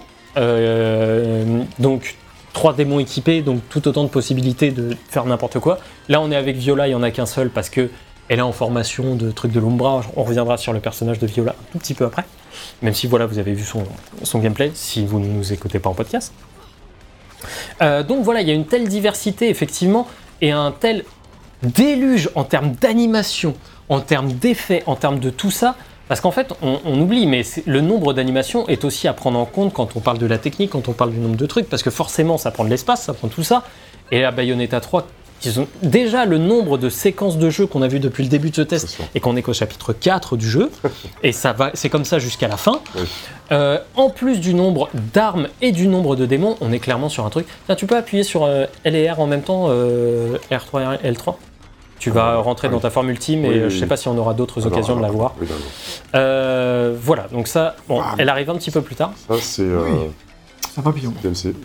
Euh, oui, c'est complètement DMC. Quand, euh, se, foutre le katana dans le bide, c'est un truc du DMC 5. voilà, mon intervention est terminée. Merci Naxi. Donc voilà, les démons. Bon. Moi, je peux pas faire un, et en fait, je peux pas faire état d'un avis général ou nuancé sur la question, car l'utilisation des démons va grandement forger votre avis sur le système de combat de Bayonetta 3. Euh, peut-être trop de démons, peut-être pas assez de Bayonetta, peut-être l'inverse, peut-être le juste milieu. Je pense que toutes les critiques sont valides, très Faut honnêtement. pas lui retirer sa générosité. Voilà, personnellement, j'ai adoré la mécanique, euh, même si elle amène des défauts qui n'auraient jamais dû être là dans un Bayonetta et dont on reparlera un petit peu plus tard. Mais avant d'en arriver là, et dans des problèmes d'ordre plus généraux, on doit parler de l'autre grosse nouveauté du jeu, Viola. Viola, c'est le nouveau personnage jouable. Viola, c'est une sorcière de l'Umbra, donc on a plus ou moins les mêmes pouvoirs que Bayonetta, on peut esquiver. Euh, J'ai déjà parlé du caractère un peu problématique du personnage dans le scénario, donc on va passer rapidement sur le fait que ces séquences de jeu ne sont pas plus engageantes Non. en termes de scénar. Concentrons-nous par contre sur son gameplay et ce qu'il a à nous raconter. Viola dispose d'une esquive comme Bayonetta, mais ce n'est pas cette dernière qui va déclencher le Witch Time. Si vous esquivez au dernier moment avec Viola, vous n'aurez pas de Witch Time. Par contre, Oui. si vous contrez au dernier moment, là vous aurez Witch Time. Ce qui demande de, de prendre plus de risques. clairement. Oui, déjà. Et son contre en plus, il n'est pas sur la même touche que l'esquive. Et évidemment, la première fois qu'on joue Viola, après avoir été euh, biberonné à du Bayonetta pendant des années, c'est comme si on apprenait de nouveau à, mach- à marcher. Hein, euh, clairement, c'est une toute nouvelle mécanique. D'autant plus que la fenêtre d'esquive pour Bayonetta est très large. Pour Viola, c'est au contraire très très court. Que deux types de Witch Time avec, euh, avec elle, le nul, qui dure 0,5 secondes, et le parfait, qui dure bien plus longtemps. Sa fenêtre de parade, en fait, est tellement courte qu'on prend tous les risques, là où Bayonetta, en fait, on esquive beaucoup plus facilement et ça nous coupe moins dans l'action. C'est vraiment un autre rythme de jeu qui me fait beaucoup plus penser pour le coup à DMC, Hmm, euh, le, le rythme de Viola, alors que tu vois, Bayonetta, c'est esquive, esquive, boum, boum, boum, boum. Alors que euh, Viola, c'est tac, tac, boum, je pars un peu Royal Guard peu, et ouais. je remets en l'air, etc. Ouais, ouais. Voilà, ça- en Bah, ça, ça clairement, c'est un perso qui se rapproche d'un Virgile, quoi, un petit peu dans Clairement. quoi. beaucoup plus, effectivement, euh, que même d'un Nantes. Et surtout, moi, je trouve que le fait que ça... Voilà, c'est OK. C'est mieux. C'est OK. Je dirais que c'est mieux. Non, mais c'est pour ça que je dis que c'est OK, c'est pas beau, c'est OK. Euh, et en fait, quand je disais que la fenêtre de parade est tellement courte, ça force en fait un problème qui est le mashing. Parce que forcément, quand avec Bayonetta tu tapes l'esquive et ça n'a aucun impact, c'est pas grave. Par contre, quand avec Viola tu rates ta Ah parade, oui. tu te prends un coup. Eh oui, c'est ça. Et donc, qu'est-ce que tu fais? Tu bourrines le bouton. Sauf qu'en fait, il y a un truc que j'expliquais tout à l'heure, c'est que si tu appuies deux fois sur R vers l'avant, tu fais un dash. Ouais. Donc en fait, avec Viola, si tu as l'habitude d'avoir euh, le joystick enfoncé vers l'avant et que tu appuies deux fois sur R, bah là où tu penses à faire une parade, tu vas faire un coup en avant, tu vas te t'amener vers l'avant, tu vas te prendre un coup et c'est c'est chiant. Ah, Donc en fait, à la limite, si vous démarrez sur Viola et que vous n'êtes pas à l'aise, je vous, dé- je vous conseille de désactiver ce truc-là. Et un autre truc, c'est que au lieu de mâcher le bouton, maintenez la parade. Parce qu'en fait, si vous maintenez la parade, elle ne prendra aucun dégât. Mm. Et euh, donc ça, c'est Madame Butterfly. Et elle, elle a vraiment des combos. Tu vois, vraiment un moveset, quoi. C'est ouf. C'est- Sans temps réel. Vas-y, fais euh, un quart de, enfin, tour de cercle. euh, Ouais, voilà, le mec, il- tu vois, il toi, avance juste derrière. En fait, donc, euh, faut Et- peux choisir qui tu contrôles entre les deux là? Que tu arrêtes de contrôler la- l'avocat Bah, l'invocation, tu vois, euh, il a arrêté. Et du coup, euh, là maintenant, Ouais. il est sur Bayonetta. Vas-y, réinvoque. Tu peux invoquer l'infini avec la Ouais. barre en bas à gauche, ça. Et là, vas-y, maintenant, invoque euh, démon. et, euh, Non, c'est- ah, elle est morte. Change de démon. Ok. Elle a pris trop de dégâts. Euh, ben, le train, tiens. Chouchou, Thomas le train. le retour. Enfin, je veux dire, c'est. Et en gros, voilà, cette utilisation-là, c'est. euh, T'en fais un petit peu ce que tu veux. Bref, revenons rapidement euh, sur Viola. Donc, moi, je vous conseille de maintenir la touche de parade en français si vous avez des difficultés avec elle. Croyez-moi, ça va bien mieux passer. Euh, en fait, Viola, elle fait beaucoup plus de dégâts que Bayonetta. Ouais. Elle est beaucoup plus violente, ouais. Mm. Et son gameplay est plus recentré sur quelques techs bien particulières, comme pouvait l'être en fait Nero dans Devil May Cry 4. Mm. Tu vois, là où Dante vraiment partait dans 50 directions avec 2000 techs, comme c'est le cas ici pour Bayonetta, Viola, c'est pas le cas. Ouais. Viola, elle a vraiment une tech comme, euh, bah, comme Nero, qui était celle du, du fusil, de l'arme euh, diesel, là. Ouais, ouais, je vois. Euh, Queen. La Queen, effectivement. Euh, voilà. Là, mais en- à la limite, en fait, je trouve que pour Viola, on se rapproche beaucoup plus de triche Ouais, dans, dans DMC4 Special Edition. Mm. Donc là, on parle vraiment aux connaisseurs. Ouais. hein, désolé, mais, Bon, mais en même temps, on est, hein. on est là pour, vous êtes là pour ça, euh, si vous aimez un petit peu ça. Euh, mais elle est, hein. elle est bien loin d'un héros qui lui avait aussi des subtilités de dingue dans son gameplay. Euh, dans le sens où en fait, comme Trish, elle charge ses attaques pour être puissante. Elle lance son épée autour d'elle. Tu vois, Trish, c'était ça, Mm. avec l'épée de Sparda dans euh, MK C'est l'épée. 4. Euh, D'ailleurs, Viola n'a qu'une seule épée et qu'un seul démon que lui on ne contrôle pas. Il se gère tout seul et il s'appelle Chouchou. Euh, Ou en, en version anglaise, il s'appelle Cheshire, pour le chat de Cheshire. Et, euh, et voilà, sinon en français, en français c'est Gad Elmaleh. Euh, et ça montre qu'elle est encore en formation et ne gère pas tout comme Bayonetta.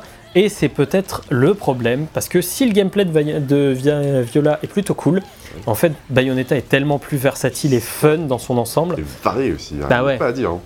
Hein. Et en fait- quoi toi, de Viola, Ça fait du bien un petit peu de, de rafraîchissement, je trouve. Enfin, ça, en vrai, il te saoule pas spécialement avec, quoi. Je veux dire, tu- Non. tu, le- tu la joues de façon assez occasionnelle. Parce que ouais, dans la présentation, il disait attention, dans les présentations, attention, gros nouveau personnage. Ouais. En fait, t'as 4 chapitres avec elle. mais ça après, Ça comment va. Bah, il y a 16 chapitres. Du je coup, t'as un quart du jeu avec elle.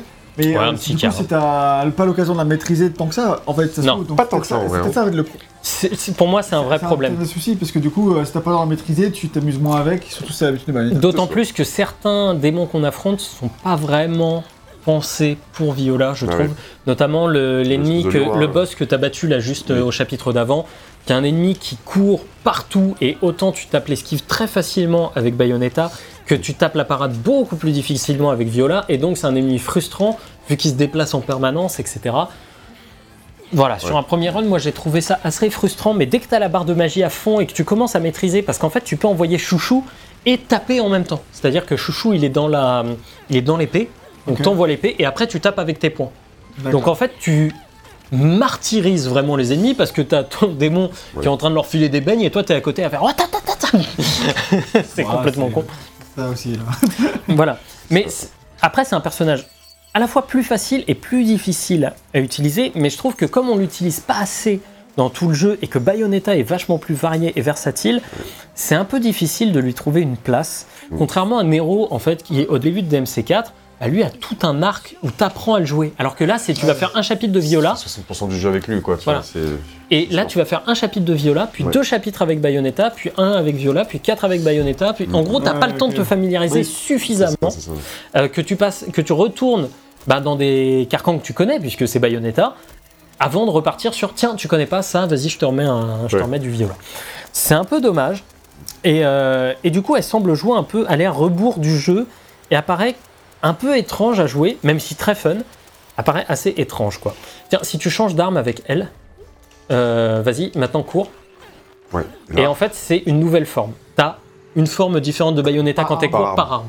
Ah putain. Non mais c'est un, truc de ouf. Et si tu prends les grosses armes, ça devient vraiment un monstre qui galope, etc. t'avais le, la panthère à l'époque. et tout. Ouais, voilà, c'est ça. Ah, Bah, il n'y a plus la panthère. Malheureusement, après, Voilà. En tout cas, ça c'était pour les démons. Et on va passer à gameplay, un terrain d'expérimentation fou. Parce que dans cette même idée de proposer des nouveautés, je vais dire un truc qui m'a fait adorer le jeu. C'est que pour moi, c'est un jeu PS2. Parce que sans déconner, la PS2 c'est un terrain d'expérimentation. depuis le début. Mais non, déjà en termes d'imagerie, évidemment, mais la PS2 c'est aussi un terrain d'expérimentation pour les gameplays avec les jeux qui avaient beaucoup moins besoin d'avoir du sens dans ce qu'ils faisaient de A à Z. La production était beaucoup plus à la recherche d'innovation, de mécaniques cool, et beaucoup s'amusaient à proposer des idées folles. C'était plus, tu, c'était pas euh, le. C'est PS2, GameCube, etc. Enfin, Oui, voilà, c'est toute cette, euh, toute cette génération, évidemment. Euh, mais voilà, ils étaient beaucoup plus dans du bon. Comment on va rendre notre jeu fun et pas spécialement comment on va faire pour faire en sorte que toutes les mécaniques soient logiques entre elles, de trucs de machin. C'est ok, proposons, soyons généreux. Et Bayonetta 3 est généreux. Et cette générosité, pour moi, m'a rappelé un jeu PS2. Et c'est pour ça que j'ai aussi énormément aimé ce jeu. Alors, Bayonetta 3 en fait est directement dans la lignée de ces jeux-là où on est tout le temps surpris par ce que le jeu va proposer. On l'a vu tout à l'heure, une bataille de kaiju vendue, une séquence Space Harrier, let's go. Mais on référence encore beaucoup plus de jeux qu'avant, il y a une séquence de chant absolument dingue, let's go quoi. Allons-y, n'ayons pas peur, brisons complètement tout ça. Moi je suis là pour ça aussi pour le jeu vidéo, tu vois, une fois de temps en temps. J'aime bien mes expériences très calées, mais j'aime bien mes trucs aussi complètement fous. Et en plus en triple A. Parce que ça c'est rare d'avoir des jeux fous en triple A. Euh, bref, tous ces mini-jeux peuvent sembler comme des interférences dans un gameplay, dans un gameplay pardon, globalement plus carré. Ça donne quand même au jeu quelque chose d'assez unique, à voir si vous appréciez ou non. C'est plus. En fait, c'est le plus jeu vidéo de tous les Bayonetta. C'est un jeu qui n'a aucun sens dans tout ce qu'il propose. Quelle sera la prochaine idée? On ne le saura qu'au moment où on y est. Et c'est ça aussi le truc, c'est que tous ces passages de gameplay contredisent en permanence l'histoire qui veut prendre un ton sérieux. On atteint des sommets d'idiotie et pour peu qu'on accroche à ce délire roller coaster, Bayonetta 3 peut vraiment vous faire rêver. Mais la fin à Paris, par exemple, c'est un truc qui veulent un peu émotif dans le scénario, alors que dans le gameplay, c'est d'une idiotie sans nom. On atteint vraiment des monuments de conneries. C'est drôle quand même à jouer. Mais c'est- Ouais, c'est- moi j'ai trouvé ça hilarant à jouer. Mais c'est- Aussi. par rapport au scénario, affilent là, tu vois Il n'y a, rien qui va à ce moment-là. C'est pour ça que je parlais tout à l'heure de dissonance ludonarrative. C'est que euh, ce jeu-là, c'est le, c'est le père de. C'est pas, Camilla qui a, qui a dirigé ce jeu, non? Non, c'est pas Camilla, Il effectivement. Les producteurs, non? Euh, il est producteur, tout à fait. Le chef de projet, c'est Yusuke Miyata, qui lui a bossé sur Astral Chain, Ah, bah, euh, qui était, je crois, game designer sur Astral Et Chain. ça se ressent. Tu vois, les- Ah oui, bah, de toute façon, la euh, mécanique de démon. de démon et de synchroniser ton attaque avec ton démon, c'est vraiment un truc qui a été un peu expérimenté avec Astral Chain. quoi. Tout à fait. sens. Mais en fait, moi, je trouve que toutes ces séquences, j'ai perçu ça comme un vrai bol d'air frais. Un jeu qui n'hésite pas à rigoler de ce qu'il est et ce qu'il produit, mais aussi un jeu dont les développeurs sont eux-mêmes fans, en fait. Tu sens que les développeurs ont kiffé faire ce qu'ils faisaient de A à Z. Parce qu'en fait, toutes ces séquences, c'est clairement des mecs qui se sont dit Putain, ce serait cool qu'on fasse ça. Et personne n'était là pour les contredire, et ils se sont donnés à fond pour ça. Et euh, dans le même ordre d'idée, on a les séquences avec Jeanne, qui sont des petits euh, interludes de quelques minutes, où on joue Jeanne, qui, clairement référence à MGS, Voilà. doit s'infiltrer dans un bâtiment, ramasser des objets, tuer les ennemis par derrière, le tout dans un temps qui nous est imparti Et en 2D. et en 2D sur le côté. Euh, et tu peux te cacher, tu peux, avoir, tu peux débloquer une arme, un truc où elle euh, devient Magical Girl et elle dit je suis QTJ et, elle va- et tu tapes les. C'est complètement James. Bond un peu et tout. Ouais, enfin c'est débile. C'est pas ouf, mais en même, ouf. mais ça dure pas longtemps. Non, ça va. Ça, ça, Euh, ça heureusement, permet d'aérer un peu tes Voilà. ton jeu, quoi, tu. Ta partie. C'est ça. Euh, mais voilà, moi j'ai trouvé. C'est c'est arcade en plus, c'est ultra arcade. C'est Le tableau de score est ultra arcade à la fin. Je trouve que ça impacte pas l'ensemble, même si euh, voilà, ces séquences sont pas euh, inoubliables, elles sont ok tiens. Ouais.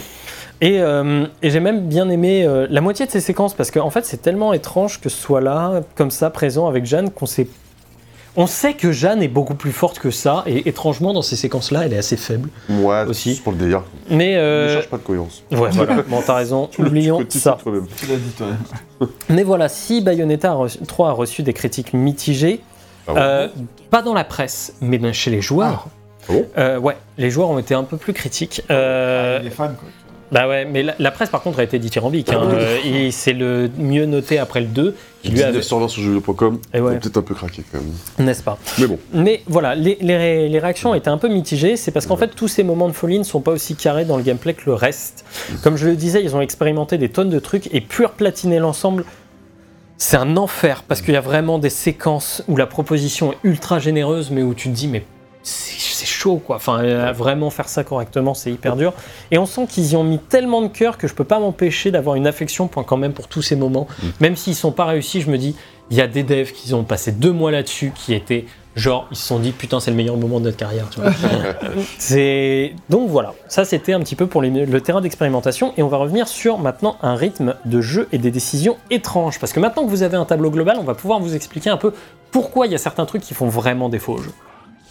Parce que toutes ces nouveautés amènent énormément de problèmes pour la saga et des problèmes auxquels je pensais qu'on n'aurait jamais affaire dans un Bayonetta. Déjà, euh, le jeu a des zones de jeu beaucoup plus grandes qu'un Bayonetta qui normalement étaient des couloirs. Là, vous avez vu, il y a quand même des zones assez ouvertes, on peut s'y balader, etc. Il y a des mondes ouverts d'ailleurs. Ça, c'est. Voilà. Sans Là, mais là, là pour l'instant, ces séquences-là ne sont pas ouvertes. Et, mais en tout cas, il y a plusieurs chemins, il y a plein de secrets cachés, mais des tonnes, vraiment des tonnes. Je passais plus d'une heure par niveau en fait quand j'ai découvert le jeu. Maintenant, je termine les niveaux en moins de 15 minutes, pour vous donner une idée. Ces grandes zones avec tout plein de secrets restent malgré tout tributaires d'une technique bien à la ramasse à cause d'une Switch au bout de sa vie. Du coup, on est là à traverser avec plein de formes de démons, des décors pas bien passionnants, à la recherche de petites merdes bonus. Bon, c'est des petites merdes, mais celles certes, mais j'étais quand même à la recherche. Euh, le choix de zones plus vastes, en fait, est une conséquence de l'arrivée des démons dans le gameplay, car jusqu'ici, les zones de combat des Bayonetta étaient assez resserrées.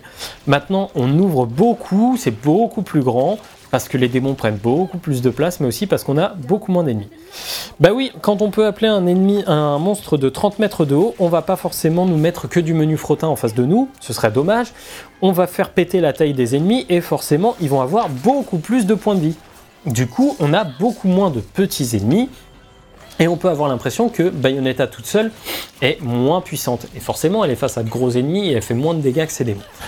Donc on tue euh, moins d'ennemis qu'auparavant et les démons sont nécessaires pour se débarrasser de pas mal d'entre eux. Je crois qu'il faut que tu fasses un Oui. truc avec le train. oui, oui, je crois que ça. Euh, Ah oui. Oui, oui, tout à fait. Et, euh, et voilà, et à cause de ça, en fait, je pense que certains joueurs ont été frustrés de la présence des démons parce qu'ils se sont sentis obligés de les utiliser pour que les combats ne durent pas trop longtemps. Dans l'ensemble, ça m'a pas dérangé plus que ça, j'avoue. Euh, comme dit plus haut, je réussissais à mixer l'ensemble, pile comme il faut à mon goût. Par contre, certains ennemis demandent des démons en particulier. Notamment, il y a un ennemi qui rend tous les démons alentour invisibles. Et il n'y a qu'un seul démon qui permet de les rendre visibles. Et ça, par contre, je suis contre ce genre de décision. Je trouve ça vraiment con. Euh, c'est frustrant pour les joueurs. C'est très difficile à, utiliser correctement. Euh, bref, ah, c'est dommage d'avoir ça. Et c'est aussi bizarre de se prendre des attaques qu'on ne voit pas venir. C'est un truc que normalement on n'a pas dans ce type de jeu-là, parce que, je veux dire, les euh, comment dire, les beat'em all 3D ont défini que si un ennemi est derrière toi, tu ne le, il ne t'attaque pas. Ok. Il est en pause. Ah, c'est ça, putain. Bah, c'est normal, parce que Oui. euh, je veux dire, euh, bah, tu le vois pas, et tu vas pas ruiner ton combo par un truc que tu vois pas, par un ennemi que tu vois pas.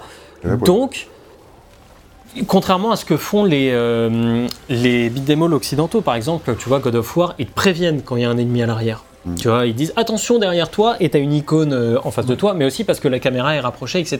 Il y a plein de décisions qui font que là c'est logique. Or là, le positionnement de la caméra étant reculé par rapport à toi et il y a un ennemi, euh, t'as un démon, puis t'as un gros ennemi en face, mais en fait tu vois peut-être pas forcément la petite merde qui est en train d'arriver derrière toi et qui fait un et qui te nique ton combo. Et ça c'est frustrant parce que c'est vraiment le genre de décision où tu fais, bah, en fait ça se réglait par ne pas mettre les ennemis en surbrillance. Forcément, tu vois, où les ennemis qui arrivent par derrière, ils font une attaque que tu entends de manière plus forte, où ils sont en surbrillance. Tu les vois beaucoup mieux euh, que les autres.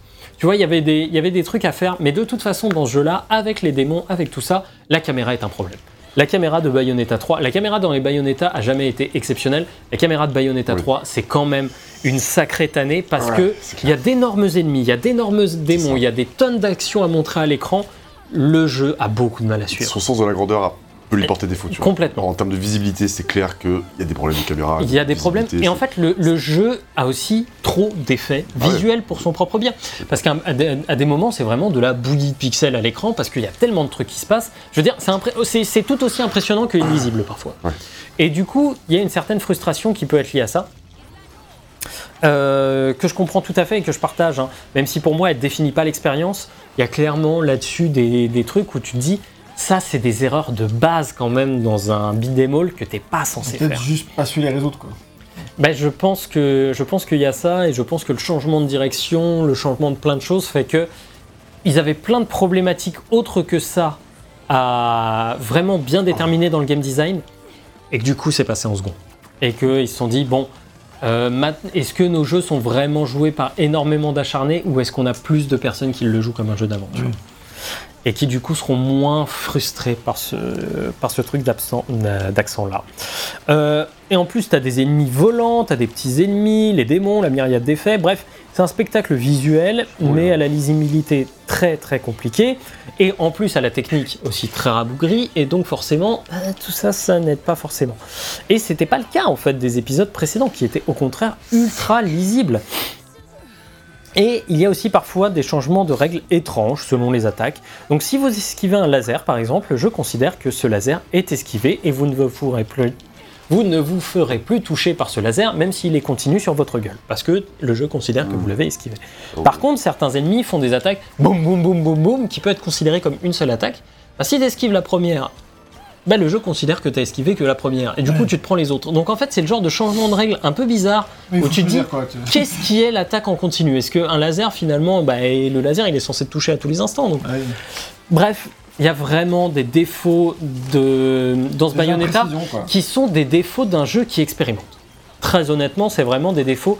À voir à quel niveau est-ce que vous voulez les pardonner. Parce que, en fait, c'est ça le truc. C'est est-ce que vous considérez qu'au bout de la troisième euh, itération, un jeu comme Bayonetta doit être parfait dans son gameplay Ou est-ce que vous dites, bon, ok, ils ont quand même tenté des trucs, donc on- je leur laisse le C'est bénéfice la du doute troisième itération en euh, 13 ans. Du coup, c'est-à-dire qu'ils ont plein de jeux entre à chaque fois. Ce qui fait qu'à chaque fois, ils ont les acquis d'autres jeux et ils Mm. tentent des trucs. Et finalement, il y a pas, c'est pas une continuité parfaite. Tu vois, c'est Non. pas trois jeux qui s'enchaînent en 3 ans. tu vois, C'est ça.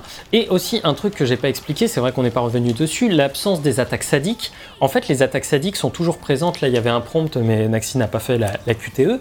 En fait, maintenant, les attaques sadiques, pour les utiliser, il faut étourdir suffisamment l'ennemi, appuyer sur les touches. Sauf qu'en fait, avant, là où tu faisais qu'une seule attaque par ennemi, maintenant, si tu as 5 petites merdes et que tu fais une attaque de démon, bah, en fait, les 5 vont être en mesure de prendre une attaque sadique. Et donc, tu, fais, tu bourrines le truc d'attaque sadique et il y a Bayonetta qui fait. Et en fait, t'as quatre mecs qui se prennent des tombeaux qui leur tombent sur la gueule, et des pierres tombales plutôt qui leur arrivent sur la gueule. Et c'est trop bien en fait. Il y a, hum, je trouve que c'est plutôt bien intégré, même si leur disparition au sein du gameplay pur euh, n'est pas là. Maintenant, on a aussi la nouvelle euh, mécanique avec L et R enfoncés qu'on voit en haut à gauche, que Naxi a utilisé tout à l'heure, qui débloque soit en fait une capacité de dégâts beaucoup plus monstrueuse, soit une attaque spéciale. Euh, c'est pas sous-estimé parce que ça peut être extrêmement puissant et ça sort de situations de merde. Donc voilà, ça c'était un petit peu sur le gameplay. On va, on va conclure, je crois bien, avant de passer au level design. Oui, on va conclure le gameplay. Bayonetta 3 est un jeu ultra ambitieux. extrêmement ambitieux sur les plans du gameplay. C'est un jeu qui prend énormément de risques avec sa formule au point de déplaire. Mais ce qui est sûr, c'est que c'est bel et bien un troisième épisode euh, éloigné de ses prédécesseurs et pourtant dans la droite lignée. Parce que ça semble être logique ce qu'ils font par la suite, et en même temps, c'est des prises de risque tellement à tous les niveaux que c'est assez dingue. Ah, ils se reposent pas sur leurs acquis, quoi, tu vois. Ils, Non. ils cherchent pas à faire le Contra- truc. euh, contrairement aux deux. Contrairement aux deux qui se reposaient sur les acquis du 1 et disaient juste je vais améliorer la formule. Je vais clairement améliorer la formule. Et là, c'est pas le, c'est pas ce sur quoi ils sont partis. Et euh, je peux que les saluer pour, euh, pour ça. C'est assez, euh, c'est assez impressionnant. Maintenant, Bayonetta 3 veut aussi être un spectacle de tous les instants et offre ainsi à la série ses plus grands moments de gloire. Quand le jeu est au top, c'est difficile de l'atteindre tellement il est haut. Par contre, dans ces moments de rythme moins intéressants, le jeu atteint aussi les points les plus bas et les plus faibles de la série. C'est un roller coaster qui peut vraiment être décevant après un deuxième épisode qui avait un peu streamliné la formule et rendu Bayonetta plus agréable et pour une plus large audience. Bayonetta 3 en fait ne cherche clairement pas l'appréciation de tous sans se replier sur lui-même et ses idées, il cherche à s'étendre au maximum, bah, quitte à en laisser certains sur la touche. Et c'est clairement un parc d'attractions fou qu'il sera difficile de battre en termes de folie. Dommage que tout le monde ne soit pas fan des attractions et que certaines soient aussi un peu moins fun que d'autres. Je sais pas si tu as des choses à rajouter là-dessus. Continue. Très bien, on va passer maintenant au level design. Donc, pour parler rapidement du level design euh, du jeu, j'ai évoqué plus haut que les environnements étaient bien plus grands qu'avant. Bayonetta 1 et 2 étaient des niveaux en couloir, mais leur construction servait à un rythme de jeu plus soutenu et des environnements assez riches visuellement, surtout le 2. Bayonetta 3, lui, est assez ouvert et assez mais dans ce qu'il propose. Et en fait, ce problème remonte à début 2019 quand Hashimoto, qui était directeur sur le 2, je vous rappelle, a quitté la réalisation du jeu. Parce que Kamiya et Yusuke Miyata se sont retrouvés face à un jeu dont les inspirations étaient clairement Breath of the Wild et Batman Arkham City. Mais comment créer un bon rythme face aux difficultés, un bon rythme et un bon jeu face aux difficultés techniques? En 2020, le jeu est en difficulté et Nintendo débarque pour leur dire d'abandonner l'idée d'open world. Rappelle que c'était déjà trois ans après l'annonce. Ouais. Hein Open world. Pas une étape open world. voilà. Donc ils repartent sur une structure de niveau plus classique et on peut regretter que l'éditeur bride des créateurs, mais il faut pas oublier qu'à ce moment-là, le jeu est en développement depuis plus de deux ans et demi et qu'il n'y a pas grand-chose à montrer, voire rien du tout. C'est pas normal, leur dire Oui, là, oui. ça mène à rien. quoi. C'est pour ça que je dis, on peut leur dire, vous avez un peu euh, voilà, empêché le jeu d'atteindre ses, ses objectifs, mais en même temps, c'est aussi le but d'un éditeur que d'arriver et de dire, écoutez les gars, vous allez dans le mur. Euh, Ouais, donc bah, nous, on va pas vous laisser euh, développer le jeu pendant 10 ans, clairement, et on veut un jeu pour la Switch et pas pour le prochain hardware. Donc vous maintenant euh, mettez un terme à, à tout, enfin pas à tout ça, mais en tout cas vous vous revoyez à la baisse euh, vos, euh, vos ambitions. Et en fait, ce monde ouvert, bah, on peut l'apercevoir ici et là, mais au final, on est sur une structure de niveau bien plus classique dans le level design. Les niveaux à Tokyo sont assez couloirs et éclatés, euh, littéralement. Euh, jouant sur différentes échelles, ça peut marcher relativement bien, mais quand on est dans le désert, là c'est vraiment la mort du level design. C'est plat, c'est inintéressant. Heureusement, quand le jeu décide de péter sa du rythme, on commence à avoir des moments où le level design s'exprime un peu plus et où les éléments cachés sont intéressants à chercher, mais ça n'arrive pas aussi souvent qu'on le voudrait malheureusement. Et dans les niveaux, il y a toujours trois créatures à trouver, un chat, un corbeau et un crapaud. Quand on les trouve, en fait, ça nous offre un niveau alternatif, principalement basé sur les combats, où on trouve euh, plein de designs d'ennemis euh, d'anciens épisodes qu'ils n'ont pas pu caser dans l'histoire, par exemple. Tu vois, les anges qu'ils n'ont pas pu énormément caser, que tu retrouves dans des trucs bonus, en fait, ça et là dans le jeu, et ben tu vas les retrouver, en fait, dans ces niveaux bonus ici. Tu vois, euh, dans les niveaux bonus que tu as en trouvant trois petites merdes dans les niveaux. Décidément, beaucoup de petites merdes. Nombreuses. Voilà. Et euh, en fait, dans le level design, je vais inclure un aspect du gameplay dont j'ai pas parlé avant, c'est les séquences à Alfheim. Donc ce sont des moments en fait où on s'échappe du niveau pour aller faire des défis supplémentaires. Je sais que pas mal de gens ont dit que nombre de ces défis étaient vraiment durs. Perso, j'ai galéré sur deux ou trois seulement. Ils ont allégé la difficulté avec la dernière mise à jour. Ah ouais? Oui, ils ont, rall- en gros, ils ont rallongé le temps euh, de réalisation des défis, quoi, tu vois. Ah ouais, Le putain. rebours. Je les ai pas trouvés super durs en fait. Et Contrairement. également pour Viola aussi, d'ailleurs. Ils Ah ouais ont Bah, Viola, la- par contre, c'est La fenêtre de parade et tout, ils l'ont ils ont élargi. euh, Ah ouais Ah, le, putain, le bon. jeu est un petit peu plus simple qu'avant. Ouais, bon, c'est pas plus mal parce que, comme j'ai dit, Bayonetta, euh, enfin Viola, euh, sa, sa fenêtre d'esquive était quand même. Ah, donc là, c'est l'attaque ultime de la dernière arme du jeu. Have fun. Tu, vois, c'est quand même stylé hein, en termes d'attaque. Euh, donc, voilà, bon. Moi, j'avais pas trouvé ça extrêmement dur, sauf deux, trois trucs. Par rapport à Bayonetta 1, qui était euh, bien plus difficile là-dedans. Euh, mais bref, certaines de ces séquences se font sur des plateformes, et c'est là qu'on a un level design qui change vraiment. Euh, et autant le dire tout de suite, en dehors d'une bonne idée avec des plateformes qui descendent, heureusement qu'ils n'ont pas été beaucoup plus loin. Ouais. Parfois, c'est clairement apprécié et frustrant de se prendre des coups parce qu'on tombe à cause d'un mauvais mouvement de caméra, ou la caméra est trop éloignée et on ne sait pas trop où ça va tomber. Finalement, au final, enfin, au final, le level design du jeu est plus classique que ce à quoi on pouvait s'attendre. C'est pas forcément une mauvaise chose, mais on aimerait juste des environnements un peu plus fun à parcourir que ce qu'on a là dans cet épisode. Bien évidemment, tributaire d'une technique quand même à la Oui, et ramasse. puis encore une fois, ils ont refait après avoir commencé en open world, etc. Voilà, parce que là, cette version du jeu là, ça veut dire que Nintendo, ils sont arrivés en 2020 pour leur dire les gars, stop. Ce jeu-là, ça fait deux ans et demi qu'il est en développement. Donc c'est pas non plus. Alors ils avaient des concepts, ils avaient des trucs, mais c'est Ouais, pas bah. énorme quand même hein, euh, Ah, tu pour. fais euh, le gameplay, tu fais les démons, tout voilà. tout, Mais pour un jeu qui tente autant de choses, Oh. c'est euh, c'est quand même pas dégueulasse. Donc, on a fini un petit peu sur tout ça, on va passer au caractère design. Parce que le caractère design a toujours été une partie importante pour la série. Bayonetta est une figure de proue très prompte à bien s'habiller, à revêtir un grand nombre de vêtements divers et variés. Bayonetta 1 reste la tenue la plus emblématique, très simple, avec les cheveux pointant au-dessus de sa tête comme un chapeau de sorcière. Euh, le 2, lui, prend un style beaucoup plus anguleux et donne à Bayonetta des cheveux courts. Ah, tu en parles aussi. De quoi Tu en parles aussi, finalement. bah, j'adore le design de Bayonetta 2, moi c'est vraiment mon préféré. Et en fait, derrière ces deux designs iconiques, on retrouve Mari Shimazaki, qui avait déjà bossé sur Okami pardon, et God End, avant ça avec Clover, et elle a également bossé sur Soul Calibur 5. En fait, son sens du style pour Bayonetta a grandement évolué et le troisième épisode est son design le plus complexe à ce jour. Bayonetta a de très grandes tresses qui rappellent la Ceresita de Bayonetta 1, la gamine qu'on protégeait, euh, qui euh, viennent à former un nœud à l'arrière et se diviser à nouveau. Mais le design de Bayonetta 3 en fait est très très complexe. On va tu, on- tu pourras nous montrer un peu le costume euh, juste après, Ouais, Naxi. Parce qu'en fait, il y a beaucoup de dorures, il y a un maquillage bien plus prononcé qu'avant. Et en fait, le design est assez agressif sur les dorures, lui donnant un aspect euh, doigt crochu avec de faux ongles. On a vu tout à l'heure quand elle avait le rouage du chaos, t'avais des ongles et tout, plein de dorures. Ça fait que. Ah, c'est un chapitre viola Visiblement, je ne sais pas. Dommage. Mais euh, en fait, euh, moi je trouve que le design, j'aurais tendance à dire que sur le papier, Oh. son design il est absolument incroyable. Quand tu vois des artworks, quand tu vois tout ça, c'est assez fou. Euh, par contre, le modèle 3D est pas toujours top. Le modèle 3D est un peu fouillis, j'aurais tendance à trouver, parce qu'il y a tellement de détails. Non, oui, je vois ce que tu veux. Ouais, c'est chargé en fait. C'est ultra chargé, il y a tellement de détails, il y a tellement de choses que et, et en plus, tu sais, c'est plein de c'est donc je disais les tresses, mais aussi dans euh, dans la façon dont sont confectionnés les vêtements, ah, il y a- y, y trop de choses. Pour moi, il y a trop de choses, ça- ça fait qu'en en modèle 3D, c'est pas ouf. Et aussi en modèle 3D, Viola est clairement pas dingue. Euh, si tu peux montrer son modèle. Je crois. Ouais, yeah. Vas-y, redis-le, redis-le en. Qu'elle est moche. Bah, je la trouve. Non, non, je la trouve pas moche. Enfin, pour moi, ils ont voulu lui donner un style ultra punk exacerbé à l'excès, tu vois. Oui, voilà. Mais en fait, son modèle du, sur papier en 2D par euh, Shimazaki Ouais. est fou, est vraiment trop trop bien.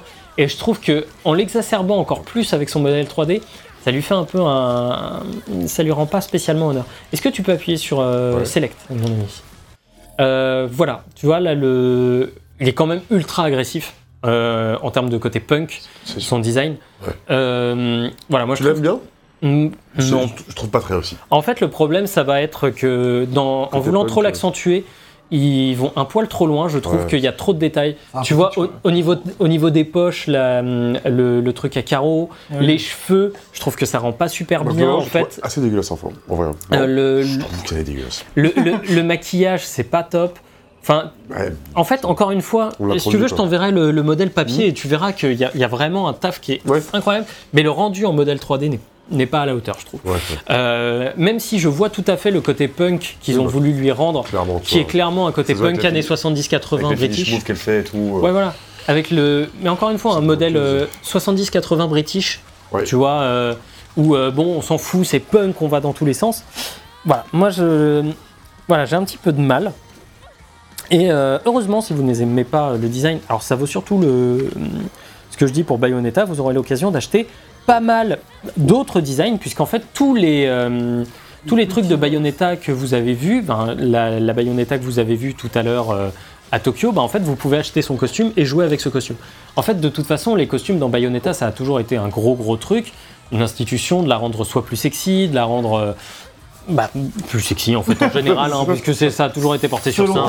Là, là, en vrai, les skins sont pas forcément plus sexy, je trouve. Non, alors ça peu- va Un peu loufoque. Ouais, alors il y a des trucs loufoques, il y a des trucs aussi qui sont plutôt stylés. euh, moi, j'aime beaucoup la Bayonetta française, Ouais. euh, qui est celle qui est pourtant la plus couverte. hein. Il y, a- il y a vraiment, il n'y a pas un bout de peau qui dépasse. se justifie. non, non, mais c'est- plus que. En fait, hum, j'aime beaucoup le, le choix des couleurs qu'ils ont euh, avec elle, puisqu'ils tournent autour du bleu, blanc, rouge. Euh, et France, ça. Ouais, ouais, tout à fait. euh, euh, non. Euh, pourquoi j'ai réfléchi à ça Et je trouve qu'il y a en fait Ouais, pas mal- il y a beaucoup de designs quand même qui sont assez incroyables dans ce jeu-là. Le design de la Bayonetta française, je disais, euh, celui de la, chi- de la- de la Bayonetta chinoise aussi Ouais. qui est super cool, euh, plus euh, militaire, tu sais, beaucoup plus anguleuse Oui. euh, dans sa présentation.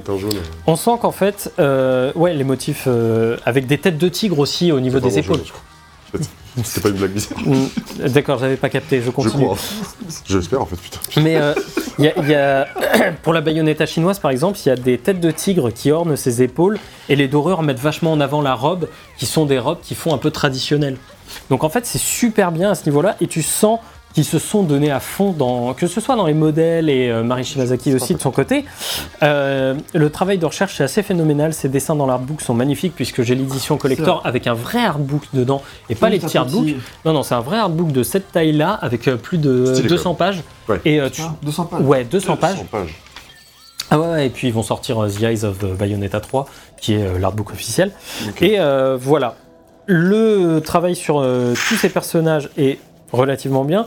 Pour les autres persos, c'est assez classique. Ils tentent de donner une allure plus classe à Luca avec un manteau long assez stylé, parce que j'aime bien les manteaux longs, voilà. Bon, bah, Euh, mais là où ça fait un peu mal, ce sont les ennemis. Les ennemis, ce sont les homunculi, mm, mm. euh, comme on les appelle, et ils sont ultra génériques. En fait, Ils les... sont génériques Ah Ah, ouais. Ils sont quand même assez chiadés. Alors, Mais- ils sont ultra chiadés. Hein. Ouais, c'est pas ce que... assez chiadés. je C'est pas ce que je dis, c'est c'est plus. Alors, c'est peut-être que je me fais mal comprendre. Cher français, je ne vous ai pas assez expliqué. Euh, ce, que, ce que je veux dire, c'est que, en fait, dans leur design, ça. Ouais. euh, tu vois, c'est l'espèce de goût verte un peu dégueulasse. Ça, c'est ADR. hein. Globalement, t'as un teint qui est gris, vert, qui se ressort un peu dans la globalité du jeu, tu vois. Et notamment a- dans les ennemis, vraiment du coup, vert. parce que les ennemis sont récurrents, donc euh, c'est des teints qui, qui reviennent très souvent et qui sont un peu monotones. Ouais. C'est un parti pris artistique, clairement. Et tu vois, les rares combats où tu, euh, tu affrontes des anges, de Ouais. nouveau, Ça ça fait. du bien. Ah putain, c'est de ouf. Ça Et les démons bien. aussi, quand t'affrontes quelques démons, il y en a quelques-uns clairement, dans clairement. le jeu. Et un truc con, tu vois, mais en fait, c'est plus viscéral parce qu'il y a du sang, Ouais. parce que c'est plus violent, c'est plus impactant. Je oui, trouve un et peu- puis aussi, si tu veux, les c'est homunculi nous attaquent avec les, les parties du corps qu'ils ont. Ouais. Alors que les anges et les démons Oui. nous attaquent avec de vraies armes. Ouais. Euh, avec une épée, peu vrai, importe. hein. Mais c'est ça aussi qui fait que parfois Bayonetta 3 est un peu moins lisible en termes d'attaque bon. que ses prédécesseurs. Mm. Parce qu'avant, tu avais des armes, donc tu voyais l'ennemi faire ça, alors que maintenant, il fait juste. C'est. Non seulement c'est moins classe, mais aussi bah, c'est un peu moins lisible. Et, euh, et ouais, les homunculi, en fait, les ennemis de base ressemblent à des humains. Et les ennemis plus gros classiques ne sont pas mémorables non plus. Il faut aller faire de gros ennemis au déboss pour avoir quelque chose d'un peu plus impressionnant. Lui, tu vois, à la limite, je l'aime bien parce que ça fait un peu insecte. Insecte de taille géante, euh, tu vois, avec une carapace et tout. C'est assez stylé. Mais là, c'est clairement pas aidé par les graphismes qui leur donnent une couleur verdâtre grise. Vraiment pas folle. Et encore une fois, si tu regardes sur le papier, les dessins sont ultra impressionnants, les designs très très classe. Tu vois qu'ils ont réfléchi en termes, bon, ok, l'armure, tel ennemi a telle armure parce qu'il appartient à telle classe de tel Oui, truc, et du coup, il récupère telle armure de tel ennemi parce qu'en fait, ces ennemis-là, c'est un amoncellement d'ennemis de base. Donc en fait, il va récupérer des armures d'ennemis de base et les. enfin, il y a de super idées, mais l'absence de partie pris artistique plus caractérisée sur les ennemis ne fait pas rendre les parties blanches de l'armure comme c'est le cas sur les modèles 2D. C'est assez générique, je trouve. Et de la même manière, il y a pas mal d'ennemis et des retours d'anciens ennemis, mais pas mal sont changés parce qu'ils ont juste une couleur différente. Ils ont juste une armure un petit peu différente euh, pour montrer qu'ils sont différents ou alors leur, leur ossature est vraiment la même. Mais on en parlera au moment de la technique. Clairement, il fallait gagner de l'espace et du coup, ils réutilisent énormément de modèles d'ennemis. assez ingénieusement, mais l'ensemble fait que les ennemis de cet épisode manquent de charisme. Mm. Surtout par rapport aux anges et aux démons des deux Ah, premiers épisodes. Ils sont vraiment très classe, les anges. Quoi. Ouais, ah c'est oui, un- c'est un plaisir de les massacrer en vrai, c'est plaisir. c'est clair. C'est bizarre. Heureusement, c'est rattrapé par les démons et les formes de monstres de Bayonetta qui, eux, bénéficient d'un gros travail sur les habits et les textures. Euh, bon, euh, maintenant, je vais vraiment tracer. Euh, parce qu'on n'a plus le temps. Euh, on va passer au graphisme. Bon, les décors, on va pas y aller par quatre chemins, c'est moche. Les décors sont assez pauvres et les effets de lumière sont très très pauvres. Mais alors, qu'est-ce qui s'est passé dans cet épisode qui n'a pas le charme graphique que pouvaient avoir les précédents? Bah déjà, on a perdu le jaune qui faisait la surcouche du premier épisode. On a perdu les couleurs pétantes et tout le travail autour des de la couleur bleue et rouge du deuxième. terme, terme, Ouais, terme, terme. du deuxième. On est sur un jeu qui cherche peut-être même trop le photoréalisme pour son propre bien, et du coup manque une identité graphique beaucoup plus forte. Alors faut le chercher, mais en fait tu, tu le sens, euh, vois ce que tu veux dire. tu le sens par rapport aux précédents épisodes. Et il cherche plus le, le C'est ça. côté artistique. C'est franchement dommage, mais en fait, euh, en parlant un peu de la technique, on va comprendre ce qui s'est passé, donc on parle de la technique. Euh, ce jeu tue la Switch, la met à genoux euh, complètement, la console de Nintendo est dépassée, car oui, même si c'est moche, avec le nombre d'ennemis, de décors, d'armes, de démons, d'animations et d'effets, Platinum pousse la console dans ses derniers retranchements. Alors on le sait, C'est Plat- pas facile de faire tourner autant l'effet. Non, clairement, ni autant de mots par minute. Alors on, le, alors on le sait, Platy, ils ont jamais été forts sur la technique, bien au contraire. Si Bayonetta 2 est une prouesse sur Wii U, Manier Automata il est assez crade sur PS4. Astral Chain utilisait le cel shading pour masquer un peu sa technique défaillante, mais ça lui donnait de beaux effets avec un joli travail sur les lumières, notamment dans sa ville. Mais Astral Chain était loqué à 30 FPS, ouais. ce qui était qu'elle bande avait l'air beau sur Xbox. oui, tout à fait, mais euh, ben, Il reste pas. Voilà. mais voilà, Astral Chain c'était 30 FPS et ici Bayonetta cherche problème. plus haut, plus fort. Ouais. C'est clairement le 60 FPS qui est visé par le jeu et pas mal de testeurs ont noté que le jeu les atteignait relativement souvent et qu'à ce niveau-là c'était propre. Euh, sauf que c'est absolument pas le cas en fait. Le jeu ne tourne quasiment jamais à 60 FPS, il oscille toujours entre 45 et 55, allant de temps en temps au-dessus et au-dessous. Euh, clairement, le jeu a une ambition technique assez folle pour la console sur laquelle il tourne. Elle tourne, euh, enfin, ça tourne dans des décors plus grands avec plus d'ennemis et plus d'effets que jamais. De plus, la résolution en docké c'est 810 pixels. Euh, une amélioration par rapport aux épisodes précédents qui tournaient en 720p. Euh, 810 pixels, Ouais, c'est- c'est- C'est 810p. une définition. ça. et le bas laisse encore plus en version portable car là on est même en dessous des so- 720p, on est parfois même en 480. Ah, jeu PS2, 480. tu, tu l'as dit. Et du coup, sur l'ensemble, le- les décors sans travail de lumière particulier et sans boulot sur les couleurs paraissent ultra plats, comme un jeu PS2. Et le pire, c'est que plus on avance, plus le jeu a des couleurs, des panoramas sympas, mais au début, Tokyo, c'est vraiment là que c'est le pire, quoi.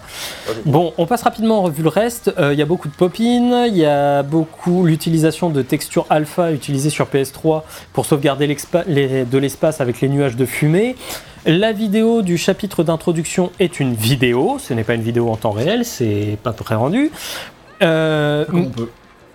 Mais il ne faut pas croire pour autant que c'est pas un jeu qui a coûté cher. Au contraire, c'est un énorme jeu pour la Switch. Il en a pas l'allure, mais la Switch n'a pas la carrure pour Bayonetta 3, qui est un jeu d'une ambition folle. Heureusement, on peut noter que des temps de chargement euh, n'allant jamais au-delà de 13 secondes, et parfois des changements de map en temps réel, on l'a vu au début du jeu, ce qui est assez fort pour de la Switch, Ah mine de rien. Euh, bref, on est sur un jeu cross-gen, sauf que la next-gen n'est pas sortie en fait. Donc c'est un peu euh, dommage. On passe à la musique. On a assez dit à quel point on, ce qu'on en pensait de la technique. Ouais, voilà. C'est dommage. Voilà. Voilà, on passe à la musique. Euh, À la composition, ce n'est plus Noriko Ubino, euh, mais Naofumi Arada qui prend les rênes du projet Bayonetta. La série a pour habitude de reprendre des vieux classiques pour les remixer, le tout avec euh, le thème de la lune. Donc le premier c'était Flying to the Moon, le deuxième c'était Moon River, et cette fois-ci c'est Moonlight Serenade de Frank Sinatra qui va être remixé. Et encore une fois, ça marche toujours aussi bien. Euh, Bayonetta, en fait, à l'image du gameplay et du scénario, propose deux styles de musique très différents. Les premiers, ce sont les remixes et les chansons, avec Moonlight Serenade, euh, Ghost pour le thème de Viola, qui est une chanson euh, beaucoup plus rock, punk, ado, euh, et Alfine, qui est une chanson qui nous donne toute l'histoire dans ses paroles. En fait. Donc ça, c'est les chansons. Et le deuxième style musical, lui, est beaucoup plus classique. Un style très pompeux avec des violons, des, des violons, des cordes fortes, euh, des chords, des pardon, des chœurs, pour accompagner les séquences d'action et les séquences de boss complètement folles. Mais cet épisode ne, ré- ne déroge pas à la règle. Euh, mais comme Naofumi Arada a travaillé sur Astral Chain, on sent que ça a clairement influencé énormément de choses sur Bayonetta 3, notamment le boss final. C'est une musique qu'on dirait tout droit sortie d'Astral Chain parce que ça glitch au début comme dans Astral Chain, etc. Mais pareil, on se retrouve avec des thèmes assez forts. Mais la palme revient au passage de chant avec la chanteuse d'opé- d'opéra, donc qui est la fin de la, du passage à Paris. Et pour la- si vous jouez en anglais, c'est une euh, chanteuse d'opéra anglaise. Si vous jouez en japonais, c'est une chanteuse d'opéra japonaise. Ils ont embauché deux personnes différentes euh, pour ça, qui n'ont pas la même euh, façon de chanter non plus. Donc c'est assez stylé. Et le thème du boss final, bordel, je trouve que c'est une dinguerie. Euh, et celui de la baïonnetta française aussi, c'est ils sont partis sur un truc carnaval qui est génial. Il y a tout un tas de compositions qui Tout défoncent. le, le thème pour un combat de 4 joues était assez ouf. Ouais, bah ouais, là-dessus- mais là on est sur, euh, tu vois, le- les thèmes euh, que je disais pompeux. Ouais. Tu vois, on est sur les thèmes Ah, euh, pompeux, beaucoup de. Le thème, Oui, oui. le thème jazzy du magasin, je, je l'aime beaucoup. Ah, le aussi. thème. euh, Ils ouais, ont ouais. une version euh, bossa nova aussi qui est vraiment Ouais. super et que Tout à fait. très souvent. Et en tout cas, voilà, j'ai beaucoup aimé. J'attends une version officielle pour en dire plus. été annoncé pour mars ou avril, je sais plus. D'accord. Ça a été annoncé il y a un ou deux jours. Ah ben d'accord. Voilà. Eh ben tu me l'apprends. Euh, Voilà. Eh ben écoutez mes amis, c'est le moment de conclure vite sur Bayonetta 3. Euh, Il y a un train à prendre. oui. Depuis, Bayonetta- pas marre de vous. hein. Voilà. Euh, en gros, Bayonetta 3, pour moi, c'est un jeu très difficile parce qu'il a plein de défauts qu'il ne devrait pas avoir pour un troisième épisode d'une série. Mm. Mais en même temps, c'est un jeu qui expérimente tellement, qui a un feeling PS2 que j'avais pas ressenti depuis des PS2, années. Mais à tous les niveaux, quoi. Ça Ouais. pourrait pas être. euh, Ça pourrait pas être- mais ça- Non, ça pour moi, c'est ultra positif en fait. Au contraire, c'est un jeu que je trouve d'une. En termes d'expérimentation, en termes de. euh, Enfin.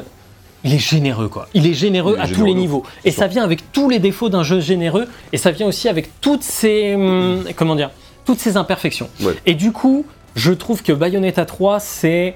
Clairement, ça va être le jeu de la rupture avec beaucoup de personnes dans la fanbase. Euh, ah ouais, je Même. pense. Je pense, je pense. À moins d'un épisode 4 qui vienne vraiment euh, restructurer un peu plus euh, Ouais. euh, correctement l'ensemble, là, je trouve qu'il y a vraiment un, un truc, il y, a, il y a probablement euh, une cassure qui va se faire, que ce soit au niveau du scénario et au niveau du gameplay. Euh, et à voir en fait vers où ils vont euh, pour le reste de la série, parce que c'est pas du tout gagné, on sait pas vers quoi, euh, vers, vers quoi ils vont.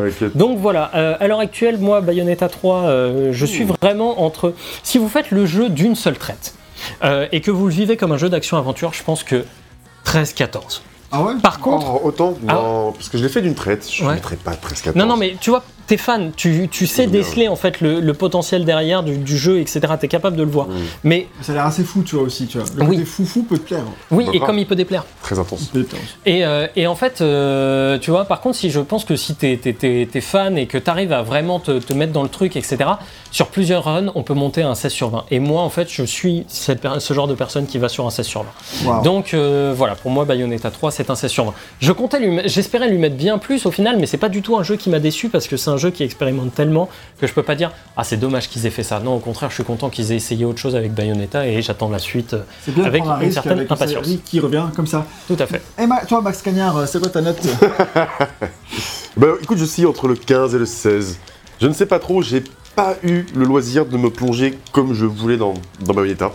J'ai fait mon run, j'ai bien aimé, malgré toutes les imperfections, malgré le fait que le jeu est moche, malgré le fait que je me sentais pas impliqué dans la trame, et ce sont des trucs qui me dérangent, honnêtement.